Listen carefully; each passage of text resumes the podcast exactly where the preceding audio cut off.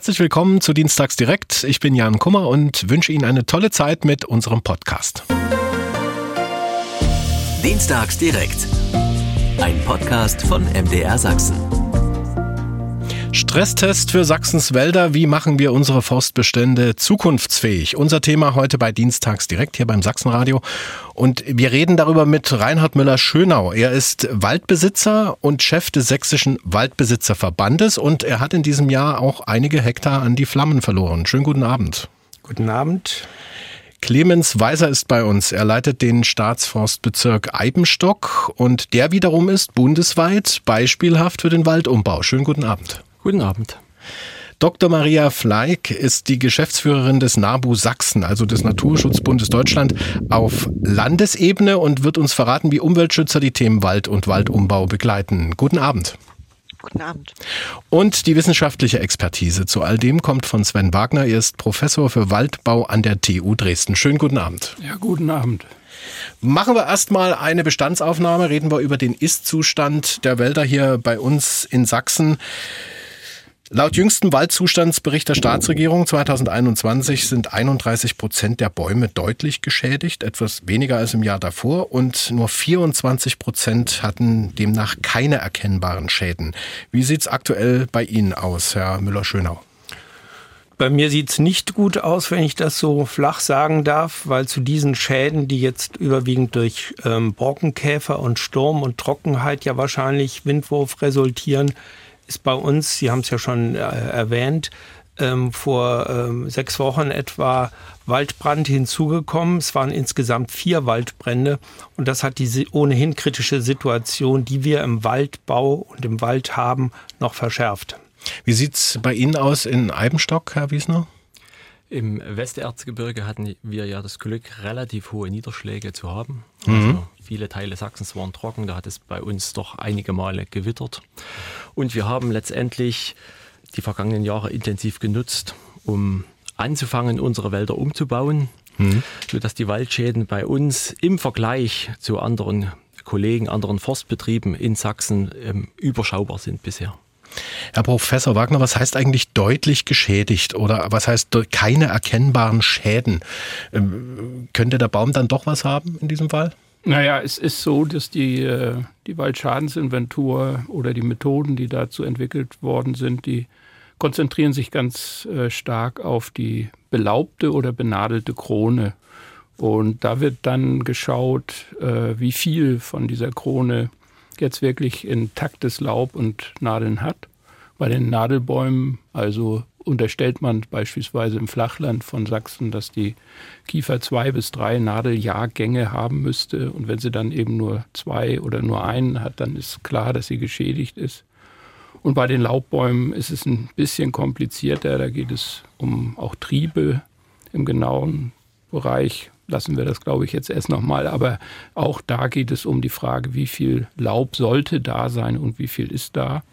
Und das ist natürlich ein Vitalitätsweiser, mhm. äh, aber der ist ja nicht allumfassend. Aber keine erkennbaren Schäden heißt jetzt nicht, dass der Baum nicht doch was hat. Ja, das ist genau der Punkt. Also es kann eben sein, dass äh, verdeckte Schäden aus den Vorjahren da sind. Äh, der Baum zum Beispiel im Wurzelbereich äh, Verluste erlitten hat äh, durch Trockenheit oder so und das ist nicht sofort immer gleich am Belaubungszustand mhm. zu erkennen. Was sind eigentlich die genauen Ursachen dafür? Also wir hatten schon ein paar Schlagworte jetzt gehört. Ähm, Borkenkäfer, Hitze, Trockenheit kommen dazu, Stürme kommen dazu. Ähm, was bewirken die genau und wie interagieren die? Frau Feig, vielleicht mal vom NABU. Wir haben natürlich jetzt so die letzten Jahre das Problem wirklich gehabt, dass wir extreme Trockenheiten haben. Wir wissen, dass das ein Teil des Klimawandels ist, der uns auch die nächsten Jahre noch ähm, sehr viel stärker ja, begleiten wird. Und äh, letzten Endes bauen viele dieser Symptome ja aufeinander auf. Ne? Wenn Sie geschwächte Wälder haben, dann haben natürlich die Schadinsekten wie Borkenkäfer sehr viel bessere äh, Chancen und können sich sehr viel schneller, sehr viel besser ähm, entwickeln und ihr Unwesen, sage ich jetzt mal, weitertreiben. Wie sind jetzt in diesem ganzen Zusammenhang eigentlich äh, diese Waldbrände, die es dieses Jahr gegeben hat, also in diesem großen Umfang äh, einzuordnen? Die sind ja doch vor allem menschgemacht, Herr Professor Wagner. Ja, das, ist, das finde ich ist ein sehr wichtiger Punkt. Das ist auch gut, dass Sie es gleich ansprechen. Also Deutschland, äh, Mitteleuropa eigentlich insgesamt ist kein eigentliches Waldbrandgebiet. Mhm. Äh, also wir gehen davon aus, dass 95 Prozent der Brände in den Wäldern in Deutschland von Menschen initiiert wurden. Das heißt ja nicht, dass sie das mit Absicht getan haben, sondern da gibt es äh, viele Möglichkeiten.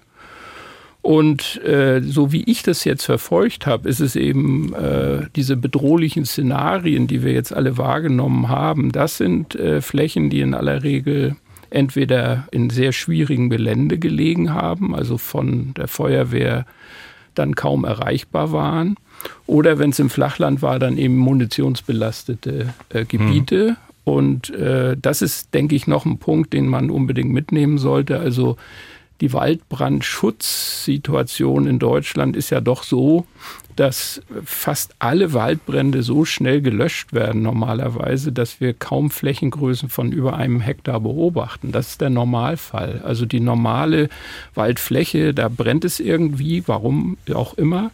Und die Feuerwehr wird eigentlich sehr, sehr schnell darauf aufmerksam und fährt hin und löscht, sodass das, also wir haben ja hunderte von Bränden jedes Jahr. Die sind aber eben alle sehr, sehr klein. Und dass es dieses Jahr so groß wurde, hat, glaube ich, vor allen Dingen diese Gründe Munitionsbelastung und äh, Nichterreichbarkeit im Steilhang.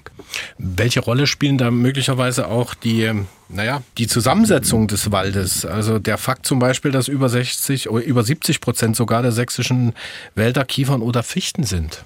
Herr Müller-Schöner. Ja, Sie sprachen eben von Menschen gemacht. Ähm, das kann man auch sagen, nicht nur aktiv das Feuer durch irgendwelche äh, verantwortungslosen Brandstifter, wie es bei uns der Fall war, sondern äh, den Wald, den wir übernommen haben, der ist ja auch menschengemacht. Der ist bei uns zu 98 Prozent Kiefer.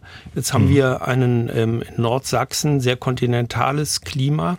Wir haben wenig Niederschläge. Ähm, und die Kiefer ist eine Lichtbaumart, die lässt also auch viel Licht an Boden. Da kommt das Gras. Das Gras war trocken und das hat sich entzündet. Das ist also ein Kreislauf dann letzten Endes. Und ähm, das äh, sind wir dabei, das dem entgegenzuwirken. Nur das kann man eben nicht so schnell machen. Nicht? Wenn man mhm. mit 98 Prozent Kiefer das übernommen hat, dann machen wir jedes Jahr Umbau. Aber das geht nicht so schnell. Gleich nochmal eine Frage. Sie sind ja nun Waldbesitzer. Wie sind Sie an den Wald gekommen? Das, Gekauft, war, das waren, ähm, wir kommen an sich hier aus äh, Nordsachsen, wurden enteignet äh, 1945, mhm. mein Vater.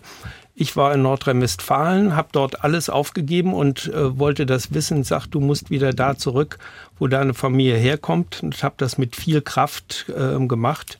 Musste alles kaufen. Wir haben nichts wiedergekriegt.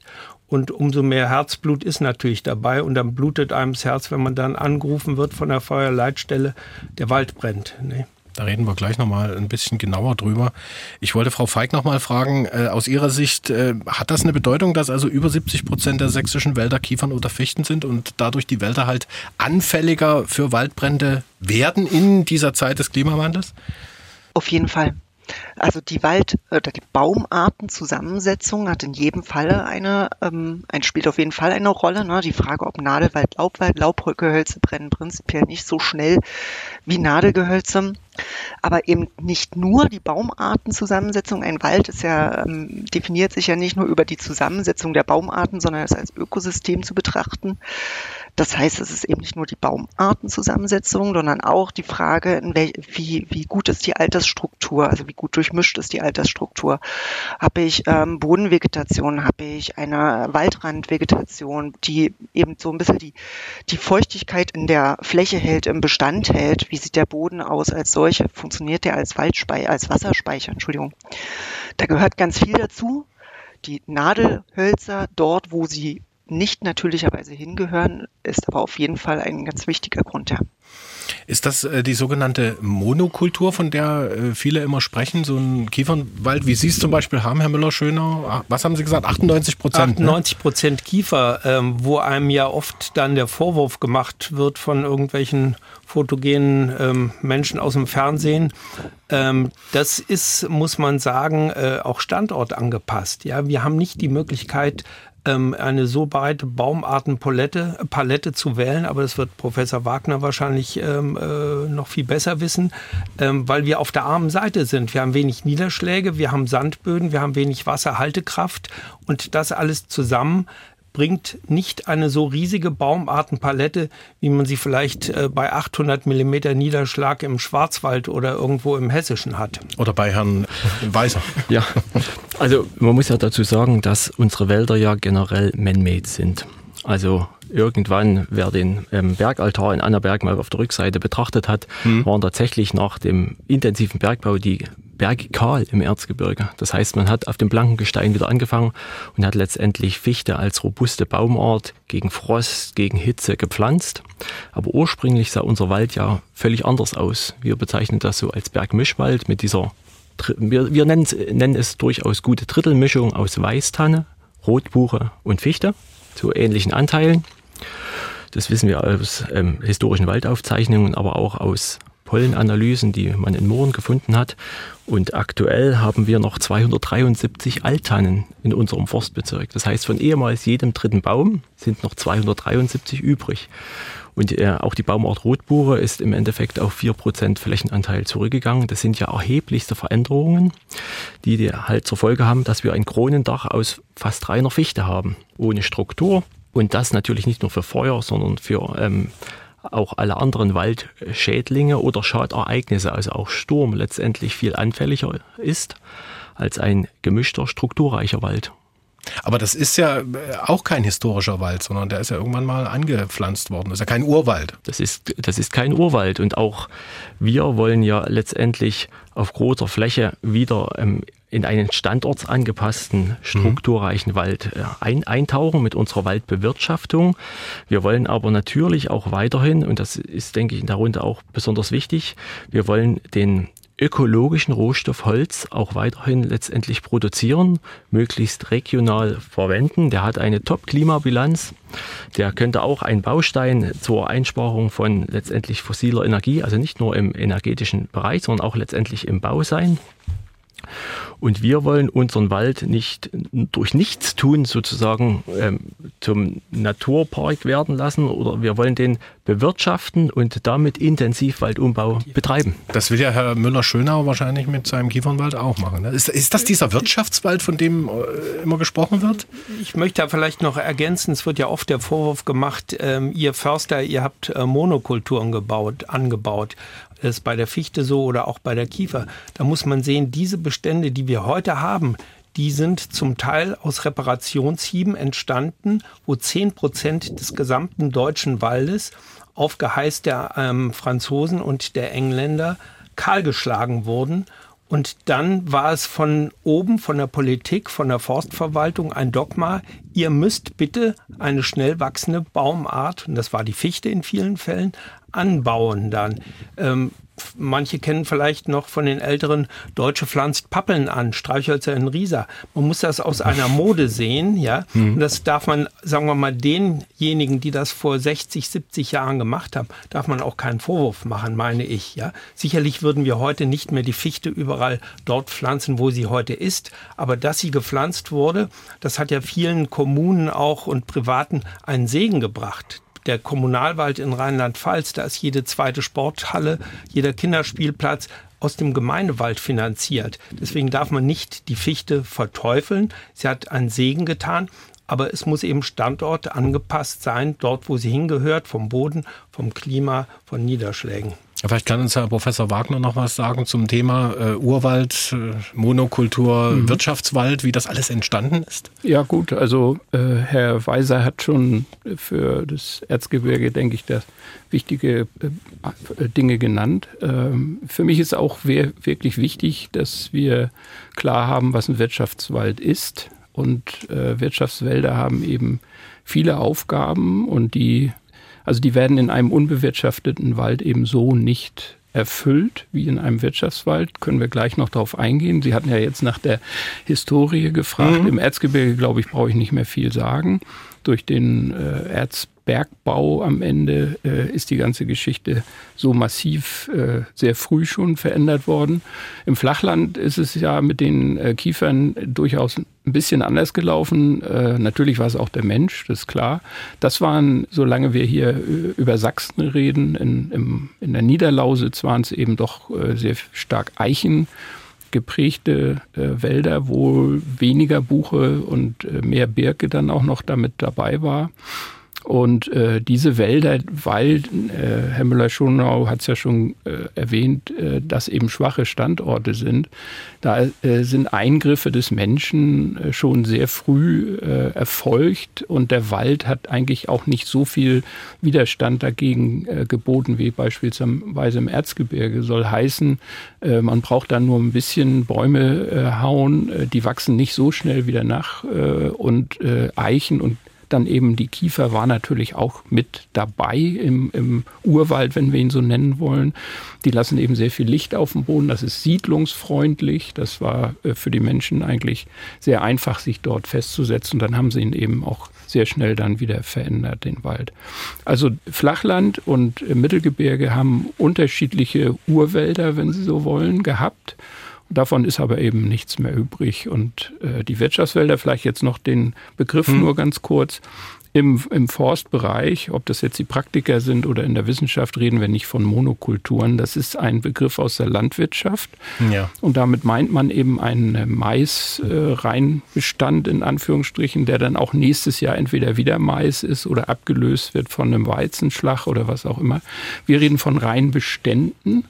Und diese Reinbestände die können eben einschichtig sein, gleich alt, oder sie können auch ungleich alt sein. Das heißt, kleine Bäume, große Bäume eng nebeneinander. Und so etwas wäre zum Beispiel mit der Fichte im Erzgebirge ganz gut auch zu machen, ist aber eben mit der Kiefer im Flachland auch schon wieder eine Nummer schwieriger. Äh, und da muss man eben sagen, wenn man dann da geschichtet, also vertikal, kleine und äh, mittlere und große Bäume nebeneinander hat, das sind eigentlich dann äh, die gefürchteten Feuerleitern. Also wenn es dann am Waldboden brennt, äh, dann brennen zuerst die kleinen Bäume auch noch und dann steigt das hoch. Dann hat man relativ schnell Vollfeuer. Also äh, es ist verschieden zu bewerten, was man eben möchte und welche Waldstruktur dafür die richtige ist. Hm. Herr Weißer? Mit, unserem, mit unserer Waldbewirtschaftung, mit unserem Waldbewirtschaftungsmodell, der ich nenne es integrative Waldbewirtschaftung, versuchen wir ja tatsächlich alle Waldfunktionen ähm, auf, auf der gesamten Fläche zu erbringen. Also natürlich eine, eine Holzproduktionsfunktion, aber ganz wichtig ist uns ja auch die Erholungsfunktion, die Schutzfunktion des Waldes. Und das äh, Schutzfunktion? Die Schutzfunktion nicht nur der Natur, also Naturschutz, Biotopschutz, aber mhm. ganz besonders wichtig auch Wasserschutz, Hochwasserschutz.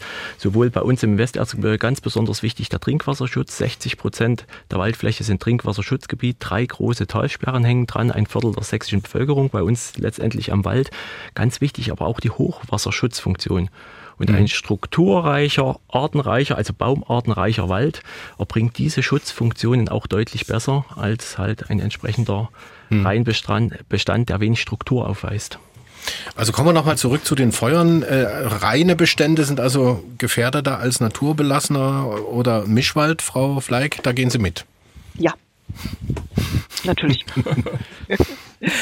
Gut, jetzt hatten wir auch das Problem äh, bei den Waldbränden im vergangenen Sommer, dass die sich auch unterirdisch äh, verbreitet haben, gerade in der sächsischen Schweiz. Äh, wie funktioniert das eigentlich, Herr Wagner? Ja, der Herr Wagner. Herr äh, Wagner ist ja der Professor, der muss alles erklären. Genau. Ja, genau. Es ist äh, ja tatsächlich nicht ganz einfach an der Stelle. Also äh, Sie haben jetzt nach dem Erzgebirge oder nach, nach der sächsischen Schweiz, Schweiz gefragt. Mhm. Also äh, zum einen ist es so, dass wir im Wald etwas haben, was wir im Garten äh, zum Beispiel nicht haben, nämlich einen sogenannten Auflagehumus. Das heißt, es gibt den Mineralboden, da sind äh, äh die, die, der Felsen und äh, dann zerkrümelt der und äh, das ist eben der mineralische Boden. Und da oben liegt drauf eine mehr oder weniger dicke Schicht von Laub, von Nadeln der letzten fünf der letzten 20 oder der letzten 70 Jahre. Das hängt davon ab, äh, was da für Bäume draufstehen zum Beispiel. Wenn es Nadelbäume sind, ist es, sind es meistens recht hohe äh, Pack Packungen. Und äh, das eine, was man eben, wenn man Ihre Frage jetzt beantworten möchte, sagen muss, ist, dass diese Packungen eben brennen. Die können brennen. Wenn sie ausgetrocknet sind. Wenn sie ausgetrocknet mhm. sind, ganz genau. Und äh, nun kommt in der sächsischen Schweiz noch dazu, dass das Gestein ja zerklüftet ist auch. Und äh, da so bildlich gesprochen, da fällt also auch diese Substanz, von der ich gerade gesprochen habe, rein. Da fallen die Blätter rein, da fallen die Nadeln rein, da fallen kleine Zweige rein. Und da gibt es natürlich dann auch äh, Wege fürs Feuer in diesen Klüften, nenne ich die jetzt mal. Weiß nicht, ob der Ausdruck so richtig mhm. oder anschaulich genug ist. Da brennt es dann weiter und da kommt ja auch die Feuerwehr nicht ran. Also das ist ein richtiges Problem. Im Flachland ist es dann oft so, dass wir ganz schlimm wird es dann, wenn wir im Moor Randbereich sind und die Moore ausgetrocknet sind, weil die Moore ja mächtige Auflagen eben äh, haben. Alles ist äh, organisches Material am Ende und das äh, ist dann eben, wenn es trocken wird, alles brennbar.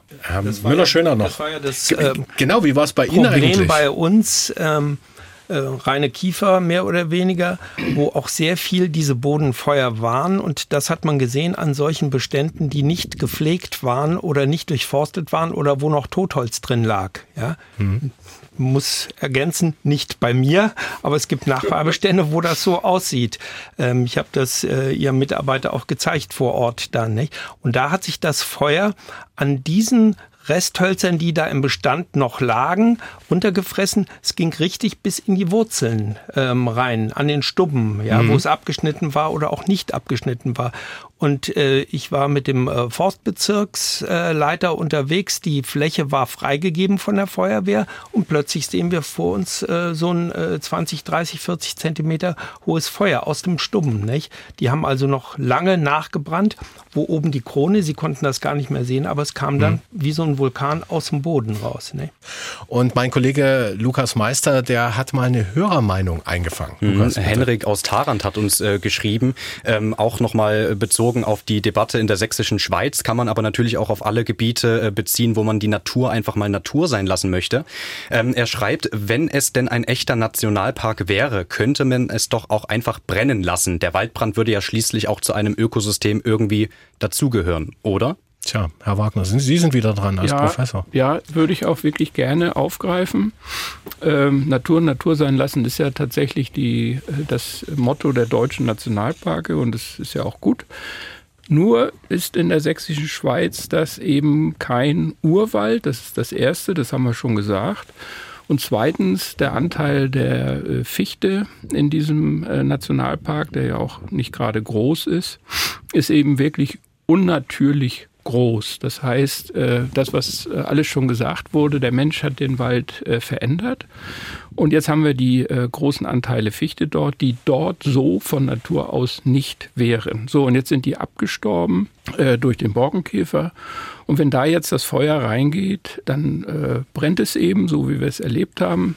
Und das ist, ich möchte es deutlich sagen, eben kein wirklich urmäßiges, natürliches äh, Ereignis, es würde dort von Natur aus so gut wie nie brennen. Der Mensch hat es initiiert. Und äh, von daher gehört das Feuer dort nicht in das Ökosystem. Und es ist noch dazu zu sagen, dass eben diese Baumartenzusammensetzung auch so natürlich nicht ist. Das heißt, es wird Jahrzehnte bis Jahrhunderte dauern, bis dieser Wald eine Baumartenzusammensetzung hat, die dem ehemals natürlichen entsprechen würde.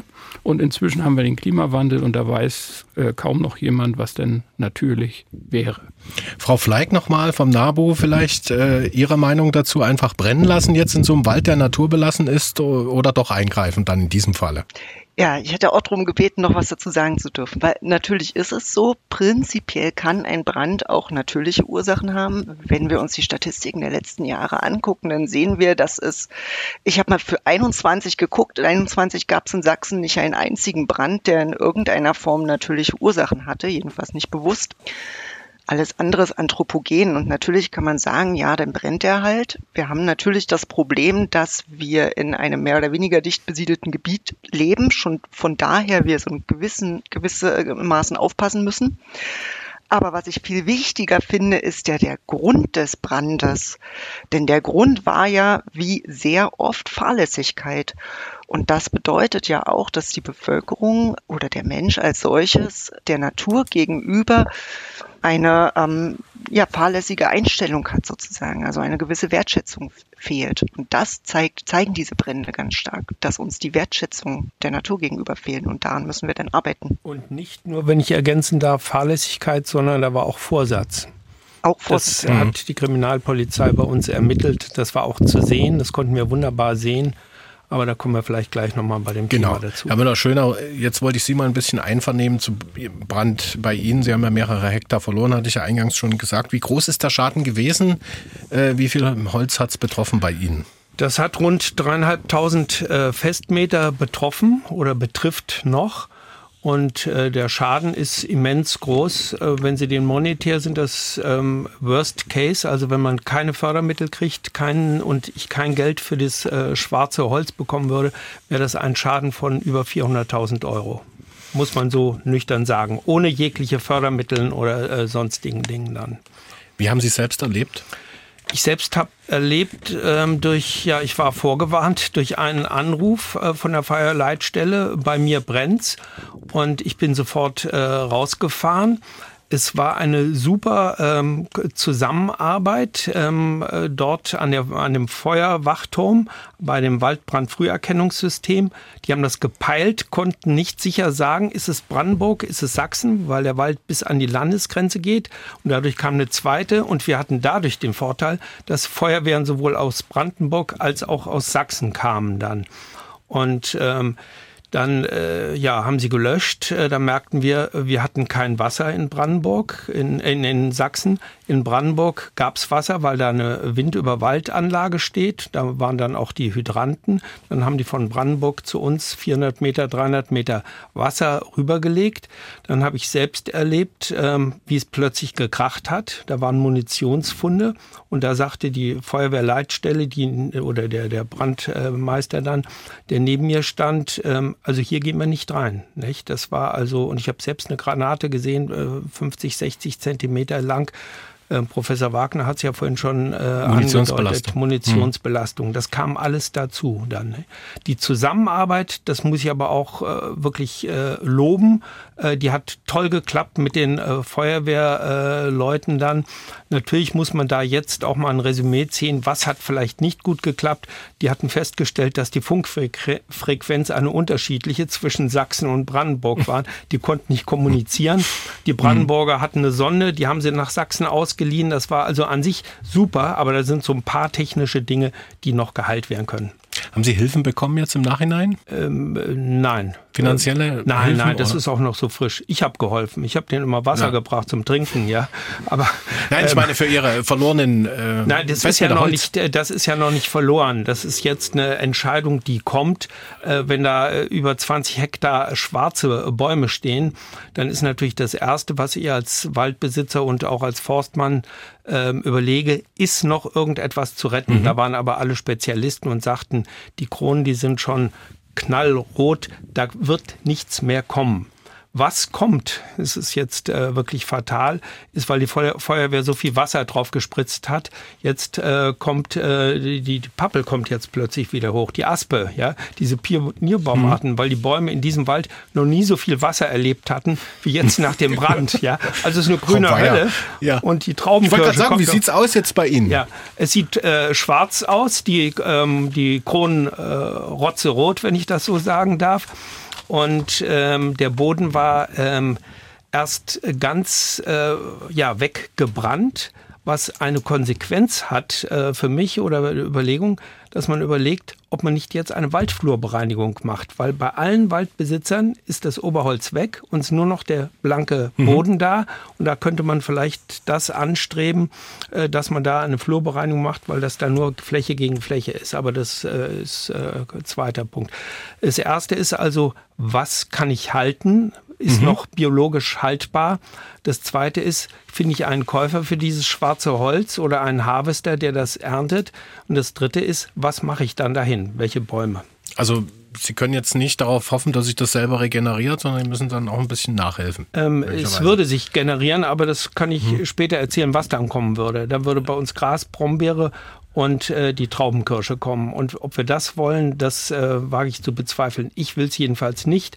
Insofern steht es für mich fest, ja. dass ich proaktiv sofort, möglichst noch dieses Jahr, handel, die Bäume äh, weg und zum Frühjahr aufforsten. Wir müssen schnell handeln. Das mag im Erzgebirge oder bei anderen hm. Regionen, Standorten unterschiedlich sein, aber wenn wir nichts machen, dann ist diese Fläche ziemlich weitgehend verloren für die Forstwirtschaft.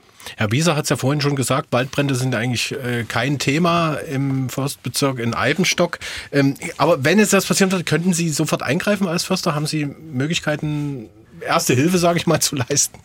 Also wir haben einen besonders guten Draht zu unseren natürlich örtlichen Feuerwehren, mit denen wir eine hervorragende Zusammenarbeit pflegen mhm. und ähm, wo wir schon vor den Waldbränden nochmal gemeinsam geschaut hatten, dass wir eine Übung jetzt im Herbst durchführen, wo wir halt auch im Endeffekt die technischen Details klären, wo wir nochmal schauen, an welche Feuerlöschteiche kommt die Feuerwehr mit ihren, mit ihren Fahrzeugen ran oder wo müssen wir da nochmal nachhelfen. Also auf örtlicher Ebene klappt die Zusammenarbeit hervorragend. Jetzt äh, gab es ja gerade nochmal im Zusammenhang mit dem Waldbrand in der sächsischen Schweiz äh, viel Diskussion um sogenanntes Totholz. Äh, wie gefährlich ist das? Ähm, Herr Wagner vielleicht nochmal, wie gefährlich ist es also, dieses äh, Totholz, was also im Nationalpark einfach liegen bleibt? Mhm. Also äh, wir hatten ja ganz am Anfang schon, oder ich hatte es schon gesagt, also das sind menschengemachte Feuer. Und dieses starke Totholz, seien es die Dürrstände, so heißen die Bäume, mhm. die dann stehend äh, tot dort verbleiben, oder auch das liegende Holz, dieses starke liegende Holz, ist niemals das Initial für das Feuer. Also äh, selbst wenn Sie dort rangehen mit dem Feuerzeug, kriegen Sie das so nicht angesteckt. Aber für die Ausbreitung ist es wohl so, und es, es ist eben wichtig, dass äh, also dieses feine Reisig oder worüber äh, jeder, der ein Lagerfeuer schon mal angemacht hat, weiß, dass er kleines Holz braucht, um das zu entzünden. Und wenn es dann brennt, dann in der Tat kann es schon sein, dass dieses äh, starke und jetzt dann auch dort länger schon stehende Holz äh, brennt. Aber tatsächlich ist es so, dass auf den meisten Flächen, die ich jetzt kenne, äh, nach den Feuern, selbst wenn die Feuerwehr nicht gelöscht hat, ja immer noch die verkohlten Stämme da stehen, das heißt, oder liegen. Das heißt, das äh, Holz brennt auch gar nicht äh, vollständig weg. Also vor diesem starken Totholz hätte ich tatsächlich, muss ich sagen, wenn es mir nur um Waldbrand ginge, eigentlich die geringsten Bedenken. Also das ist nicht das, was die Feuer wirklich dann äh, vorantreibt, sondern das sind feinere, kleinere Teile, meinetwegen auch der Humus, den wir vorhin schon erwähnt mhm. hatten, aber nicht unbedingt das starke tote Holz. Frau, Wobei, dass ja? die Feuerwehr bei uns äh, wirklich als einen Hinderungsgrund auch, äh, wenn es dunkel ist, der Wind hat umgeschlagen, es kam wie so eine Windhose, so ein Tornado. Die hatten also wirklich Angst, ist ja auch was passiert dann. Und wenn es dann dunkel ist und die über diese liegenden Stämme ja. dann schreiten müssen oder klettern müssen oder was weiß ich, sagen sie, das, das geht gar nicht. nicht? Ja, aber ich war ja gefragt worden, was, wie das weit sich das Feuer ausbreitet. Und das ist sicher richtig. Also ich bin auch kein äh, Feuerexperte äh, in dem Sinne, aber und kenne mich auch mit den Feuerwehren im Einsatz nicht so aus. Mhm. Äh, die Frage ist immer, was machen die da eigentlich in der Fläche? Frau Fleig hatte noch mal tief ja. durchgeatmet beim Thema Totholz, habe ich gehört. Ja, also das Totholz in der Regel ist nicht der Grund. Im Gegenteil, wer in einem, in einem Wald ich überlege mal, ob ich auch Forst sage, also auch in einem Forst, je nachdem, wo man sich befindet. In der Regel sind gerade die starken Totholzteile, die auf dem Boden liegen, ja eher feucht. Sind, äh, oft halten die die Feuchtigkeit. Aber ähm, für mich, das muss ich auch nochmal sagen, es, es, ähm, ich kann oder ich möchte nicht äh, das Totholz aus dem Wald räumen, weil es eventuell, wenn es angezündet wird, brennt. Denn verhindern muss ich doch das Anzünden. Das mhm. ist das Wichtige, was ich verhindern muss. Ähm, und dann muss ich natürlich oder müssen wir versuchen, unsere Forste so nutzbar zu machen, denn das sind ja Wirtschaftswälder, das ist ja nun mal so dass sie eben ähm, möglichst viel oder möglichst stark sich selbst helfen können. Ne? Hilfe zur Selbsthilfe hat man früher mal gesagt. Und dazu gehört der Waldumbau, dazu gehört die Mischwälder, dazu gehört eben, dass ich nach Möglichkeit nicht eine sehr dicke Auflage von Nadeln habe, die eben sehr gut brennen, sondern da möglichst irgendwie viel Feuchtigkeit im Bestand halte auf verschiedenste Arten und Weisen. Da ist Totholz eine davon. Aber in allererster Linie muss ich verhindern, dass es überhaupt anfängt zu brennen. Das ist das Wichtige. Herr Müller-Schönau nimmt aber auch das Totholz raus, oder? Ja, das ist die Frage, was Sie als Totholz, ähm, Frau Dr. Flack, bei uns äh, steht der Bestand, der steht wunderbar. Da ist kein Baum umgefallen nach dem Feuer, ja, aber sie mhm. sind tot, mausetot. Und da tut sich auch nichts mehr oben bei den äh, Bäumen dann, ja und die muss ich rausnehmen, weil ich ja auch neuen Wald wieder begründen will, ja. Und ähm, wir müssen sehen, dass die Munitionsberäumung, dass die vonstatten geht. Dann würden wir wahrscheinlich auch nochmal eine Bodenbearbeitung machen müssen, um dann die Baumarten, die wir für geeignet halten, äh, resilient und, und vielleicht äh, dem Feuerschutz äh, besser entsprechend, die in den Boden zu bringen. Also wir müssen aktiv schon ähm, arbeiten dort, heißt nicht, dass ich jeden Stamm wegnehmen will. Wenn da irgendwie Einzelstämme sind, irgendwas äh, Dickes oder so weiter, bin ich sofort äh, bei Ihnen, dass ich sage, diesen Baum, den lassen wir stehen. Oder wenn da ein Höhlenbaum drin ist, ähm, das äh, auf jeden Fall. Ne? Aber der Bestand als solches, dieses Holz muss ich entnehmen, sonst kann ich da nichts wieder, äh, ich komme da gar nicht rein. Das ist, das ist das, was ich versuchte zu sagen, ja. ob man jetzt von Wald oder Forst spricht. Ne? Ich bin natürlich, ich vertrete den Naturschutz. Ja. Und damit natürlich wir auch, auch wir auch die Forstwirtschaft. Da ist kein Unterschied. Ja, der, der Unterschied ist dahingehend, dass wir keine Wirtschaft betreiben. Ja. Ne? Ähm, natürlich ist es aus Naturschutzsicht, wäre es perfekt, wenn man gar nichts macht. Dann kann man den Wald aber natürlich nicht wirtschaftlich nutzen, zumindest nicht so, wie Sie das gerne möchten. Deshalb müssen wir die bestmöglichen Kompromiss daraus finden. Und ich finde es sehr gut, wenn Sie sagen, Sie nehmen nicht alles Totholz raus, sondern lassen etwas stehen. Das ist auf jeden Fall schon mal ein richtiger Schritt in die richtige Richtung. Herr Weißer, sieht das bei Ihnen ähnlich aus? Ja, wir müssen ja nochmal zurück, zurückkommen auf die Waldfunktion, Frau Dr. Fleig. Und ähm, ja. es ist sicher immer gut, ein, äh, Teile eines Waldes einmal für sich, sich selbst entwickeln zu lassen. Aber unsere Wirtschaftswälder erfüllen halt besondere Funktionen auch abseits der Wirtschaftlichkeit. Und da muss ich halt gucken, dass in einer Kulturlandschaft diese Verzahnung von, von Wald und letztendlich anders genutzten Flächeneinheiten, dass dort auch der Wald die gesamte Funktion Palette erbringt. Und da kann es oder ist es aus meiner Sicht schon erforderlich, dass wir zielgerichtet Waldumbau betreiben und ähm, bestimmte Baumarten, die uns halt helfen, Funktionen gut zu erfüllen, halt einbringen. Weil wo soll bei uns die Weißtanne wieder herkommen oder die Rotbuche, wenn wir sie nicht aktiv in den Boden stecken? Dann brauchen wir halt Jahrhunderte bis zu diesem Zielsystem Wald. Und wir versuchen dort halt, äh, sagen wir mal, direkt einzutauchen in dieses Zielsystem. Und deshalb steuern wir halt nach oder greifen steuernd ein. Das ist der Kompromiss, von dem ich sprach, zwischen dem Naturschutz und der Wirtschaft dann sozusagen. Ja, das ist so. Das ist immer die Frage, ähm, wird bei uns natürlich auch stark diskutiert im, im, innerhalb des Verbandes, wie stark greifen wir ein, wie weit können wir eingreifen. Ist aber, muss ich auch sagen, ist sowieso wie fast überall im Leben, es gibt niemals Pauschallösungen. Und wir werden das immer, bei Ihnen am einen Stock ist das ganz anders als dann in Nordsachsen auf dem Sand. Da wird es niemals die gleiche Lösung finden. Da muss man sich immer irgendwie wirklich vor Ort es angucken, was man machen kann, was man machen will ne? und welche Möglichkeiten das dann auch gibt. Aber ich werbe auf jeden Fall dafür, den Wald nicht vom Totholz zu befreien, damit es nicht brennt, weil das ist nicht der eigentliche Grund. Herr Professor Wagner hat er sich noch gemeldet. Ja, äh, auch zu Frau äh, Fleig. Ähm, das hört sich fast so an, Frau äh, Fleig, als würden Sie Naturschutz mit Prozessschutz gleichsetzen. Äh, das kann es ja nicht sein. Also Nein, auf gar keinen Fall. Das ja. versuche ich zu. Entschuldigen wenn ich Sie unterbreche. Das äh, sage ich auf keinen Fall. Ne? Das hm. ist es nicht. Das ist aber so ein bisschen der. Ähm, wie soll ich sagen, Naturschutz ist nicht gleich Naturschutz. Und fragen Sie fünf genau. Naturschützer so und Sie haben es. zehn Meinungen dazu natürlich. Genau. Ne? Deswegen sage ich, man muss sich das vor Ort angucken. Man muss wirklich gucken, was kann man mit dieser Fläche, was will man mit dieser Fläche, wie will man sie nutzen und auch welche Funktionen, klar, mhm. erfüllt es im Kontext mit der, mit den darum äh, liegenden ähm, Siedlungen, Bereichen, was auch immer alles. Das ist nicht so ganz einfach. Aber wie gesagt, ich werbe trotzdem dafür, das Totholz trotzdem drinnen zu lassen, weil das ist auf jeden Fall so ein, so ein Minimum, auf das man sich ein, einigen kann, denke ich. Mhm. Haben wir noch schöner? Es ist ja nicht so, dass wir nur eine Funktion, das kam ja vorhin schon in verschiedenen Beiträgen hier, sondern der Wald hat Nutz, Schutz und Erholungsfunktion. So steht es auch in dieser Reihenfolge im Landeswaldgesetz. Und jetzt muss ich mal ganz nüchtern sagen, natürlich, es ist bei uns Privatwald, der gehört meiner Familie. Wir leben davon. Im Moment lebe ich dafür, weil ich mehr reinbutter, als dass man irgendwas äh, hören kann. Und wir sind doch selbst der beste Garant, so würde ich es jedenfalls sagen, dass wir diesen Wald nicht nur erhalten wollen, sondern dass wir ihn verbessern wollen, weil wir ihn an die nächsten Generationen, an die nächste Gesellschaft, nicht jetzt nur Kinder, sondern für die gesamte Gesellschaft ähm, erhalten und verbessern wollen. Und das mache ich mit einer großen Verantwortung. Ich sage mal, ich habe eine äh, hohe ähm, Verantwortung äh, vor der Schöpfung, wenn ich das sehe. Ich habe eine Verantwortung vor der Nachhaltigkeit, dass ich sage, mir ist ein Gut anvertraut worden, eben einen Wald, äh, den ich äh, bewirtschaften darf.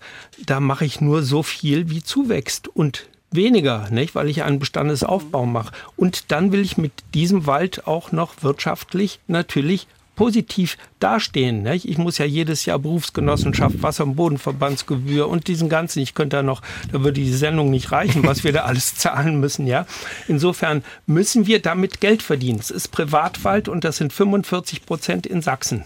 Herr Weiser, bitte nochmal. Äh, wir können ja letztendlich ähm, dankbar sein äh, in Sachsen, dass der politische, gesellschaftliche Wille in der Vergangenheit immer da war, Waldumbau zu betreiben. Also an Ressourcen hat es nie gemangelt, weder finanziell bisher noch an Arbeitskräften.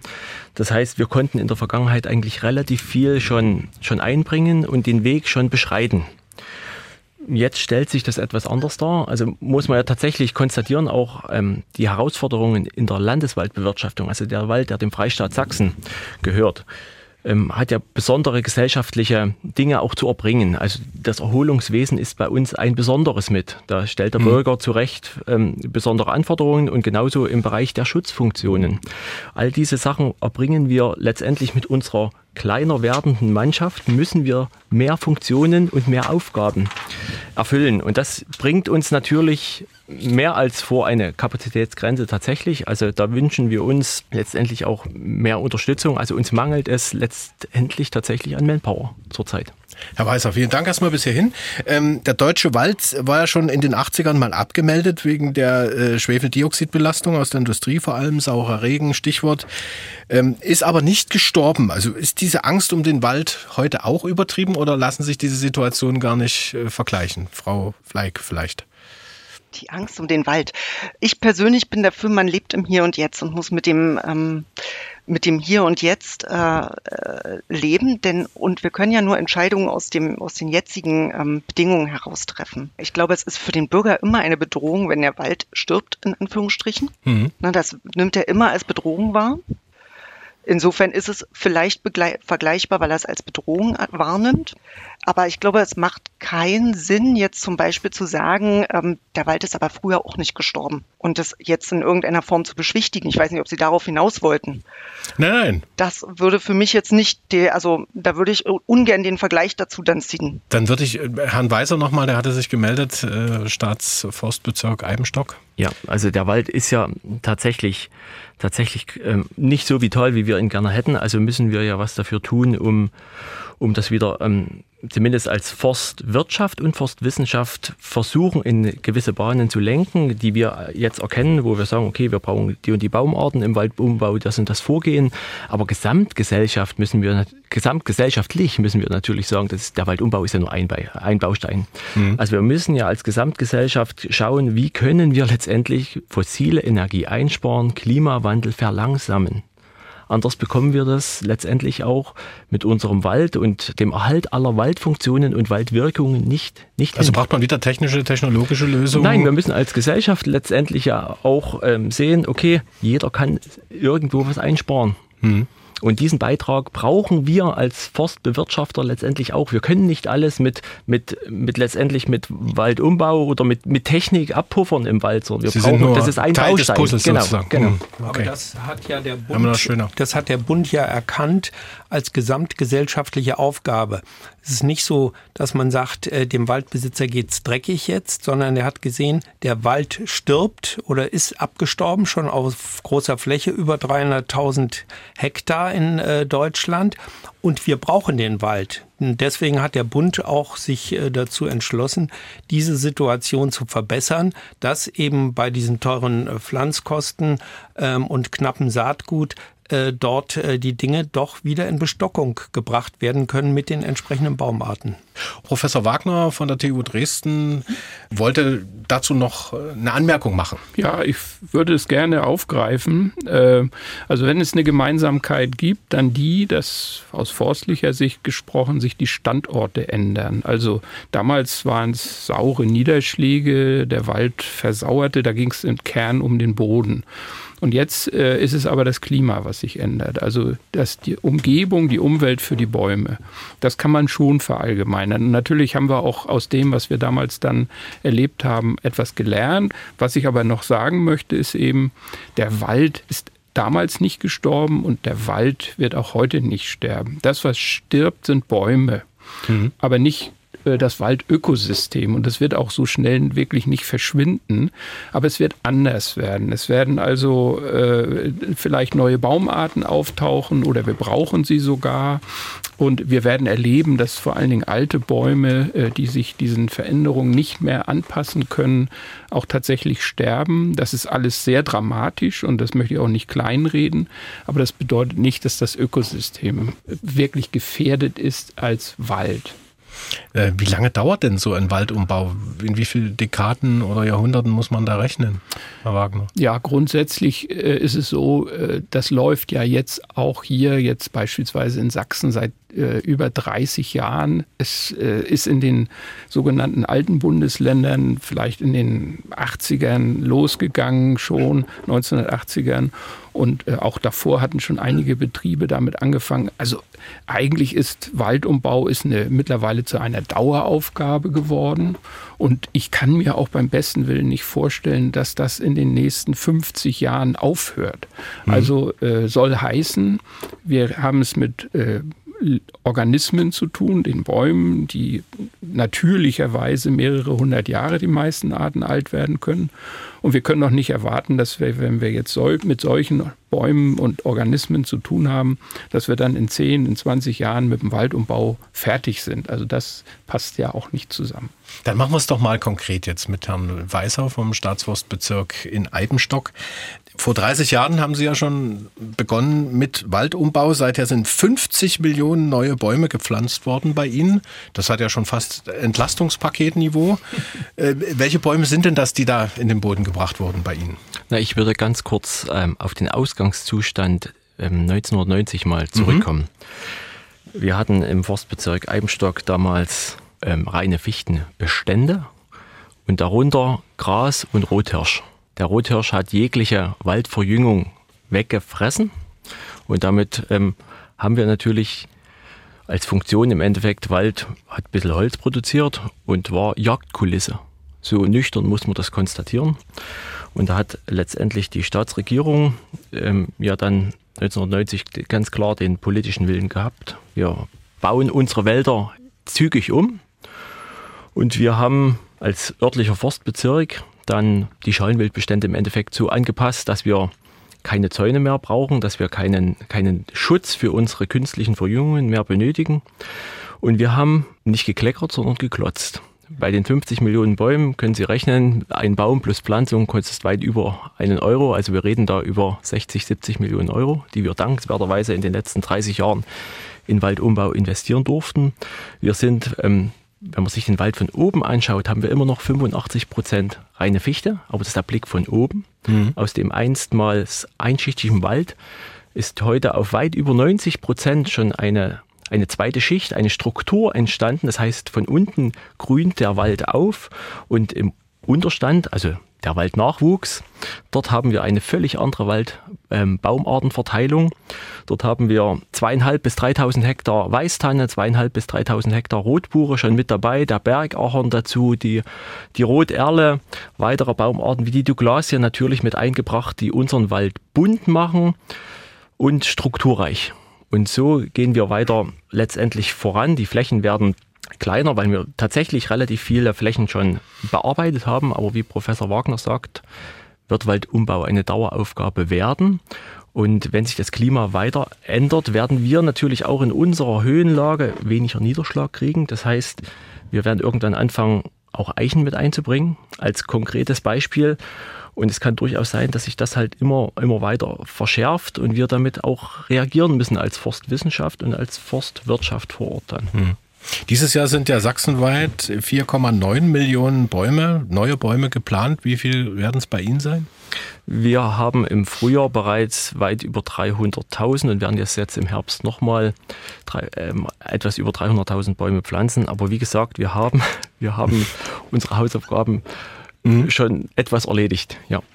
Diese neuen oder diese anderen Baumarten, die Sie jetzt pflanzen, sind die irgendwie getestet worden? Haben Sie da geguckt, dass die auch dahin passen? Also die Baumarten in Deutschland unterliegen natürlich einem Forstvermehrungsgutgesetz und dort sind das ganz klar, gut. ganz klar ist dort geregelt, welche Baumarten aus welchem Gebiet sozusagen äh, für welches Gebiet auch dann geeignet sind. Mhm. Also das unterliegt wirklich ähm, strenger Kontrolle und wurde natürlich auch über Wissenschaft und über Versuchsreihen dann entsprechend abgetestet. Gibt es Herkunftsempfehlungen, dann halt auch Verordnungen und Gesetze dazu. Wie funktioniert das, Herr Wagner? Naja, so, eine, so ein mhm. Baumtest? Mhm. Also äh, da gibt es viele verschiedene, äh, gerade auch wissenschaftlich, viele verschiedene Methoden. Ich versuche es mal äh, handfest zu machen. Also es gibt tatsächlich Anbauversuche. Das heißt, man testet Baumarten. Und das macht man in Deutschland seit über 120 Jahren. Ist damals angefangen von Eberswalde tatsächlich, unserer der bekannten Einrichtung dort.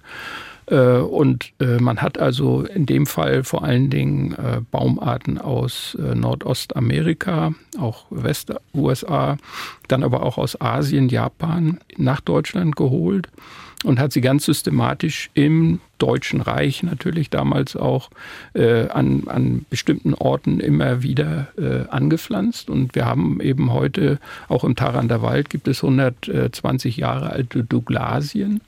Und äh, das ist also ein, ein Verfahren zu schauen.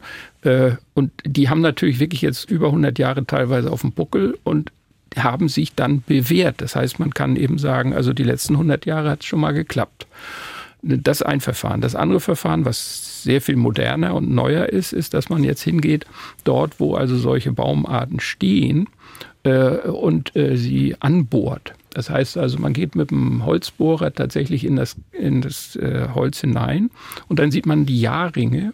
Die Abfolge der Jahrringe sieht man dann sehr schön. Und dann kann man mit den entsprechenden Klimadaten aus den letzten 100 Jahren, und die sind weitestgehend bekannt, äh, kann man dann abgleichen, wann hat dieser Baum äh, dicke Jahrringe gebildet, wann hat er dünne gebildet. Und so kriegt man eine Sensitivität dieses Baumes und damit der Art äh, für Klimaschwankungen auch hin. Also mhm. mit solchen Verfahren unter anderem äh, kann man wirklich gute Aussagen äh, treffen, weil man ja auch die Böden, die äh, kennt, auf denen die Bäume wachsen, wie gut die mit Wasser versorgt sind und so weiter. Also das kann man dann alles sehr schön zusammenbringen und darauf beruhen dann, äh, also zunächst mal was die Baumarten angeht, diese Empfehlung, die Herr Weiser erwähnt hat.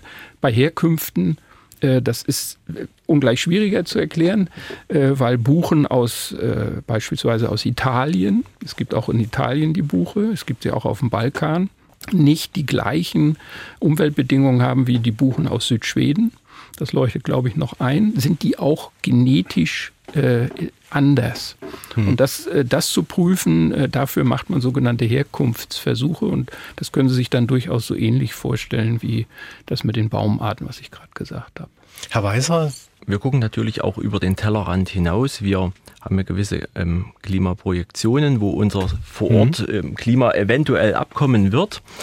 Und gleichzeitig wissen wir ja weltweit, wie zurzeit das Klima in bestimmten Bereichen ist, können uns dann die Baumarten angucken, welche wachsen dort unter den derzeitigen äh, Klimabedingungen dort gut und entsprechen die vielleicht den Bedingungen, wie sie bei uns in 50, 100 Jahren sind. Mhm. Und dann kann man natürlich gezielt schauen, welche Baumarten eignen sich auch dort die wir dann letztendlich in unser Ökosystem Wald mit einbringen können. Herr Professor Wagner hat sich gemeldet. Ja, er möchte da wirklich was zu sagen, äh, weil das hört sich jetzt so an, äh, dass wir wüssten, wie das Klima in 50 Jahren aussieht. Ich will, will das jetzt nicht, die Idee ist grundsätzlich ja bekannt und äh, es gibt äh, Klimaszenarien, die uns die Meteorologen äh, ja entwickeln.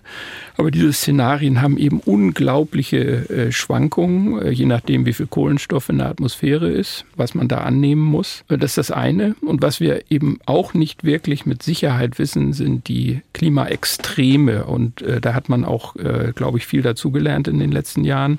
Also wir wissen nicht, wie es mit den Stürmen in Zukunft aussieht. Wir wissen nicht, ob es noch im Frühling zu Spätfrösten kommt. Wir wissen nicht, wie die Wintertemperaturen aussehen werden, wie die Trockenperioden dauern.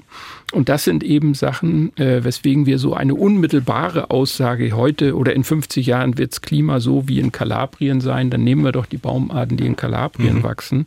Äh, so treffgenau, ich glaube, da sind wir uns auch einig, äh, kann man es nicht. Und deswegen brauchen wir auch, und das ist vielleicht noch ein wichtiges Element, wir brauchen auch eine Palette von Baumarten, um eben diese Unsicherheiten, die wir dabei eigentlich haben, bei dieser Klimaprojektion, um die noch abzudecken. Also wir müssen mit äh, uns breit aufstellen. Da kommt auch die Idee von Mischbeständen her und verschiedene Baumarten zu verwenden, damit wir diese Risiken, die da auf uns zukommen, irgendwie abfedern können. Herr Müller-Schönau, wie sieht das im privaten Wald aus? Im privaten Wald äh, sieht es äh, ähnlich aus ähm, wie äh, bei Herrn Weiser. Sagen wir mal, der ähm, die Rahmenbedingungen sind dort etwas anders, weil es eben ein großes zusammenhängendes Staatsjagdgebiet äh, ist, wo man auch äh, entsprechend die Jagd ausüben kann und äh, leiten kann. Das ist natürlich in dem stark strukturierten Kleinprivatwald. Ja? Wir haben 85.000 Waldbesitzer mit Durchschnittsgröße 2,5 Hektar rund. Ja? Da können Sie nicht äh, so wirtschaften. Da sind die ähm, äh, Flächen verpachtet, die sind in einem gemeinschaftlichen Jagdbezirk. Da kommt der Jagdpächter und sagt, ich zahle meine 5 Euro oder 10 Euro und dafür will ich auch ordentlich Wild haben. Ja? Hier im Landesforst oder auch bei den größeren Privatbetrieben ist eine ganz andere Herangehensweise. Für mich ist Jagd ein Teil der Waldbewirtschaftung. Ja, mhm. ich bin passionierter Jäger, aber ich schaue nicht, ob der Rehbock da vielleicht im nächsten Jahr noch ein bisschen besser wird oder nicht, sondern ich sage, ich kann nicht so viel Rehwild oder Rotwild gebrauchen, weil ich die Tanne natürlich verjüngen will. Und das können wir nicht ähm, alles zäunen. Und das kriegen Sie im kleineren Privatwald, ist das schwierig. Das kann ja das Ziel nicht so durchsetzen. Und da müssen wir auch an die Jäger appellieren, dass die dort an dieser Aufgabe mitziehen, dass wir den Wald erhalten oder neu etablieren können dann. Wie ist das eigentlich als Privatwaldbesitzer, wenn Sie jetzt sagen, Sie wollen Ihren Wald umbauen? Bekommen Sie dann auch Fördergelder meinetwegen vom Freistaat? Immerhin äh, aktuell 14 Millionen Euro stehen äh, im Waldumbau-Fördertopf äh, bereit. Es gibt, äh, ja, es gibt äh, mehrere Förderprogramme, wie ich finde, auch recht gute Förderprogramme, wo wir auch ähm, mitwirken durften dann, also seitens äh, Waldbesitzerverband dann. Da ist also eine neue Förderrichtlinie, die äh, die Eigeninitiative des Waldbesitzers mit honoriert. Also wenn er jetzt selbst pflanzt oder pflügt oder einen Zaun baut, dann wird das auch bezahlt. Ähm, ähm, und zwar geht's nicht nach der Maßnahme, die gemacht wird, das heißt Flügen und, und äh, Kulturpflege und was weiß ich, sondern das Endergebnis zählt. Und das finde ich einen sehr guten Ansatz, wo wir auch für gekämpft haben, weil dann der Eigentümer auch in der Pflicht ist. Eigentum verpflichtet, das kennen wir ja aus dem äh, Artikel 14 Grundgesetz, dass der Waldbesitzer dann Fördermittel kriegt vom Freistaat. Mhm.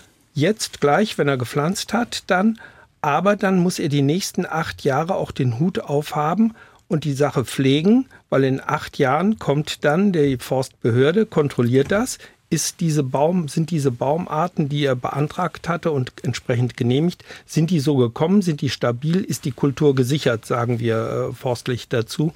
Und wenn nicht, dann müsste er das zurückzahlen. Nicht? Also man darf sich nicht blenden lassen von diesen guten Fördermitteln, dass man sagt, jetzt kriegt man Geld dafür, sondern man hat die Verantwortung und das finde ich sehr gut. Äh, Nochmal zu Herrn Weißer. Sie sind, ich habe ja vorhin erzählt, Vorreiterrolle deutschlandweit, Eibenstock. Kommt da Leute zu Ihnen dann in Wanderschuhen und äh, Regenjacke und sagen, das will ich mir jetzt mal angucken, wie die das machen? Ja, die kommen durchaus. Herr Kummer, auch Sie sind herzlich eingeladen, mal mit vorbeizuschauen. Nein, also ich bin kein Experte, kein, kein Waldbesitzer und kein Fürster. Diese Woche Freitag kommen zu uns Kollegen aus der Slowakei tatsächlich. Die ja. haben ja auch tatsächlich noch Urwälder. Die wollen sich aber tatsächlich bei uns angucken, wie wir halt Wald umbauen, welche Verfahren wir da anwenden, welche, auch welche Technik zum Einsatz kommt. Sie gucken sich auch Moorrevitalisierung bei uns an. Also es ist spannend. Wir machen das auch gern. Wir lernen letztendlich bei jeder Exkursion ja auch was dazu. Mhm. Die Teilnehmer geben uns ja auch wichtige Impulse und wir können auch was von unseren Erfahrungen weitergeben, um vielleicht halt eine größere Flächenwirkung dadurch auch zu erzielen. Jetzt fragen wir mal bei Frau Dr. Fleig nach äh, vom NABU. Ist das schon äh, so ein richtiger Weg, äh, den Wald so mit neuen anderen Bäumen zu bepflanzen? Na, da möchte ich gerne nochmal darauf hinweisen, was ich ganz zu Beginn gesagt habe. Für uns zumindest ist, äh, definiert sich der Wald nicht über die Baumartenzusammensetzung, sondern der Wald ist ein Ökosystem und damit auf ganz vielen verschiedenen Ebenen definiert. Also es geht halt nicht einfach nur darum zu sagen, ich brauche Art XX und Art Y sozusagen, sondern ganz vieles. Und das bedeutet auch, ich habe das ja vorhin schon mal gesagt, dass es zum Beispiel auch um die Struktur geht. Das will ich jetzt auch gleich nicht gleich nochmal wiederholen, aber es heißt zum Beispiel auch, dass ich überlegen muss, wenn ich mir Arten aus anderen Regionen ins Gebiet hole, sind diese Bäume dann ökologisch genauso gut eingebunden ins System wie die jetzigen? Wenn ich das nur über die Baumarten äh, definiere, dann habe ich ja natürlich, das ist der wirtschaftliche Ansatz, das sehe ich schon ein. Für uns ist aber natürlich die Frage, trägt, trägt die neue Zusammensetzung, also die geplante Zusammensetzung, genauso viel zur Artenvielfalt bei? Und damit meine ich jetzt nicht die Artenvielfalt der Bäume, sondern der, die der Flora und Fauna, der Pilze etc., die eben auch zum Ökosystem Wald mit dazugehören. Deswegen ist das sicherlich für den Forstwirtschaftler ein Punkt, den er bedenkt. Aus unserer Sicht ist es wichtiger zu sagen, okay, wenn ich den Waldumbau betreibe, dann muss ich wirklich darauf achten und so und so ähnlich macht, hat es ja Eibenstock jetzt auch schon in 30 Jahren, die haben natürlich ordentlich Vorlauf, ne, 30 Jahre gemacht, den Wald in der Struktur so aufzubauen, dass er die Feuchtigkeit hält, dass er eben nicht diese, diese extremen Dürreperioden, die wir zurzeit erleben, ähm, der schutzlos ausgeliefert ist, sondern dem ein bisschen etwas entgegensetzen kann schauen, dass ich für einen gesunden Waldboden sorge, der gut durchlüftet ist, der auch einen gute, guten Wasserspeicher bietet, also eine entsprechende Verdichtung nach Möglichkeit verhindern oder verringern, so gut wie möglich. Auch nochmal nach der eigentlichen Ursache sozusagen schauen, also mhm. sich gegen den, gegen den Klimawandel zu stemmen. Da noch mal ganz kurz die Frage nach den ja. Exoten nicht unbedingt die Rolle. Ja, Herr, Herr Weiser, haben Sie dieses äh, ganze Paket bei Ihrem Projekt Waldumbau, den Sie nun schon seit 30 äh, Jahren machen, ähm, alles mit bedacht? Also wir haben sicher nicht alles mit bedacht, weil, äh, weil, weil uns schon, dazu, ne? also wir versuchen natürlich viel zu bedenken, aber letztendlich werden wir immer kleine Bausteine vergessen. Deshalb ähm, sammeln wir ja Erfahrung und sind auch dankbar, sind auch dankbar für für halt Hinweise und Inputs, aber wir berücksichtigen natürlich Totholz, wir berücksichtigen natürlich Wald, Außen- und Innenrandgestaltung, Feuchtbiotope, Mikrohabitate und ähm, sehen natürlich zu, dass tatsächlich Strukturen uns helfen, Umwelteinflüsse abzupuffern und ähm, dem Wald Reaktionsgeschwindigkeit auch zu geben, auf Störungen zu reagieren. Wir revitalisieren entsprechend, hatte ich vor uns gerade gesagt, in größeren Projekten zurzeit auch die Moore als, als mhm. letztendlich Sonderbiotop auch im Wald mit ja, einer ganz anderen Funktion. Da spielt Wirtschaftlichkeit ja gar keine Rolle. Also wir dürfen nicht äh, letztendlich die Waldbewirtschaftung immer so in, in der Ecke hier drängen, dass es nur um die Wirtschaft geht, sondern es geht um Wald in der Verzahnung von Kulturlandschaft und nochmal um die Erbringung verschiedenster Waldfunktionen und Wirkungen. Das ist ganz besonders ist, wichtig. Wenn ich mal kurz ein, das ist ja genau das, was ich meinte, das machen sie ja. Also ich durfte tatsächlich auch Anfang des Jahres Eibenstock besuchen, habe mir das auch angeguckt. Ähm, und da ist es ja tatsächlich genau so, dass vieles von dem, was ich gesagt habe, nämlich diese Strukturen, die das, äh, die Feuchtigkeit in der Fläche halten und so weiter, ne, den Boden als Wasserspeicher verwenden und etc., dass sie das ja tatsächlich auch nutzen. Also augenscheinlich ist das möglich, das mit der Wirtschaft in irgendeiner Form zu verbinden. Aber das spielt, das spielt für uns eben eine viel größere Rolle als die Frage, mehr eine Baumart reinzuholen die vielleicht jetzt in Südosteuropa gerade besonders gut gedeiht und wir dann vermuten, Blick in die Glaskugel, dass es in, weiß ich nicht, 100 Jahren unser Klima sein wird. Aber so richtig, so war es ja eigentlich nicht gedacht, Herr Professor Wagner, ne? Nee, das sollte auch ein Teil meines Beitrages vorhin sein, dass das eben so stringent eben nicht gemacht werden kann. Äh, es gibt zwei Sachen, die, die mir äh, wichtig sind an dieser Stelle. Das eine ist das, was der Herr Weiser äh, beschrieben hat, was Frau Dr. Fleig, glaube ich, auch gut findet. Und was in Eibenstock eben gemacht wird, ist das, was wir Überführung nennen. Das ist ein sehr, sehr langsamer Prozess. Wir sprachen schon darüber, dass es eben nicht immer so schnell geht im Wald und soll es auch gar nicht. Und diese Überführung bedeutet eben, dass man noch den Bestand, den Baumbestand, in dem Fall sind es ja meistens Fichten, noch so lange wie möglich auf der Fläche lässt, und zwar in Teilen. Man zieht tatsächlich einzelne äh, Bäume heraus fällt sie und äh, vermarktet auch das Holz. Aber durch den dadurch entstehenden Raum wird eben Platz für zum Beispiel die Pflanzung von Weißtanne darunter. Und so äh, müssen Sie sich diese Ablösung der alten Baumgeneration durch die neue Baumgeneration über Jahrzehnte hinweg vorstellen. Das nennen wir Überführung und sichert eben die Eigenschaft des Waldökosystems auch. Also das, was jetzt angesprochen wird mit Feuchtigkeit und mit äh, internen Stoffkreisläufen, das wird dort dadurch sehr schön abgesichert. Etwas anderes ist die Umwandlung. Wenn es also äh, zur Katastrophe gekommen ist, wie bei Herrn Müller-Schöner oder Wald ist abgebrannt, dann bleibt Ihnen ja im Grunde gar nichts anderes übrig, als zu sagen, ja gut, jetzt müssen wir was machen. Äh, und zwar auch relativ zügig, wie vorhin schon betont worden ist. Das ist vielleicht einfach nochmal äh, so ein grundsätzlicher Unterschied von den Verfahren. Mir ist aber ein Punkt wichtig, wenn ich das sagen darf, ja. jetzt an der Stelle, weil ich ahne schon, dass wir über südosteuropäische Herkünfte oder über nordostamerikanische Baumarten nicht so einig sind, wie, wie wir das bisher ja in der Gruppe scheinbar so schön sind. Und dazu möchte ich was sagen. Also das, was äh, wir tatsächlich beobachten, ist ja äh, eine Verschiebung von Klima- und Vegetationszonen, die mitten, in der wir mittendrin sind. Das Tempo ist für unsere Natur atemberaubend und das hat es nie gegeben. Und äh, die einheimischen Baumarten, also so wie sie jetzt hier stehen, sind seit mindestens äh, 10.000 äh, Jahren an etwa ähnliche Klimabedingungen, wie sie bis vor 50 Jahren waren, angepasst. Und wir sehen jetzt, dass es der Buche unter warmtrockenen Bedingungen, wie wir sie jetzt haben, richtig schwer wird im Moment. Und wir ahnen schon, dass das bei den Eichen sicherlich auch irgendwann mal der Fall sein wird. Und weil das so ist, weil sich dieses Klima schrittweise zwar, aber für die Natur und schon mal für Bäume in atemberaubender Geschwindigkeit verändert, ist es eben, finde ich, schon eine Frage, ob man das ja, Fremdwort antizipiert. Also ob man das vorhersieht, ob man das in seine Gedanken und in seine Planung mit einbezieht oder ob man sagt, ich lebe im Hier und Jetzt und äh, ich möchte gerne die Baumarten wiedersehen, wie sie bisher oder wie sie von Natur aus bisher hier waren. Ich finde, das ist eine Grundsatzfrage und da sehe ich eben wirtschaftende Betriebe, die in die Zukunft schauen müssen. Und ich sehe eigentlich auch den Naturschutz, der in die Zukunft schauen muss.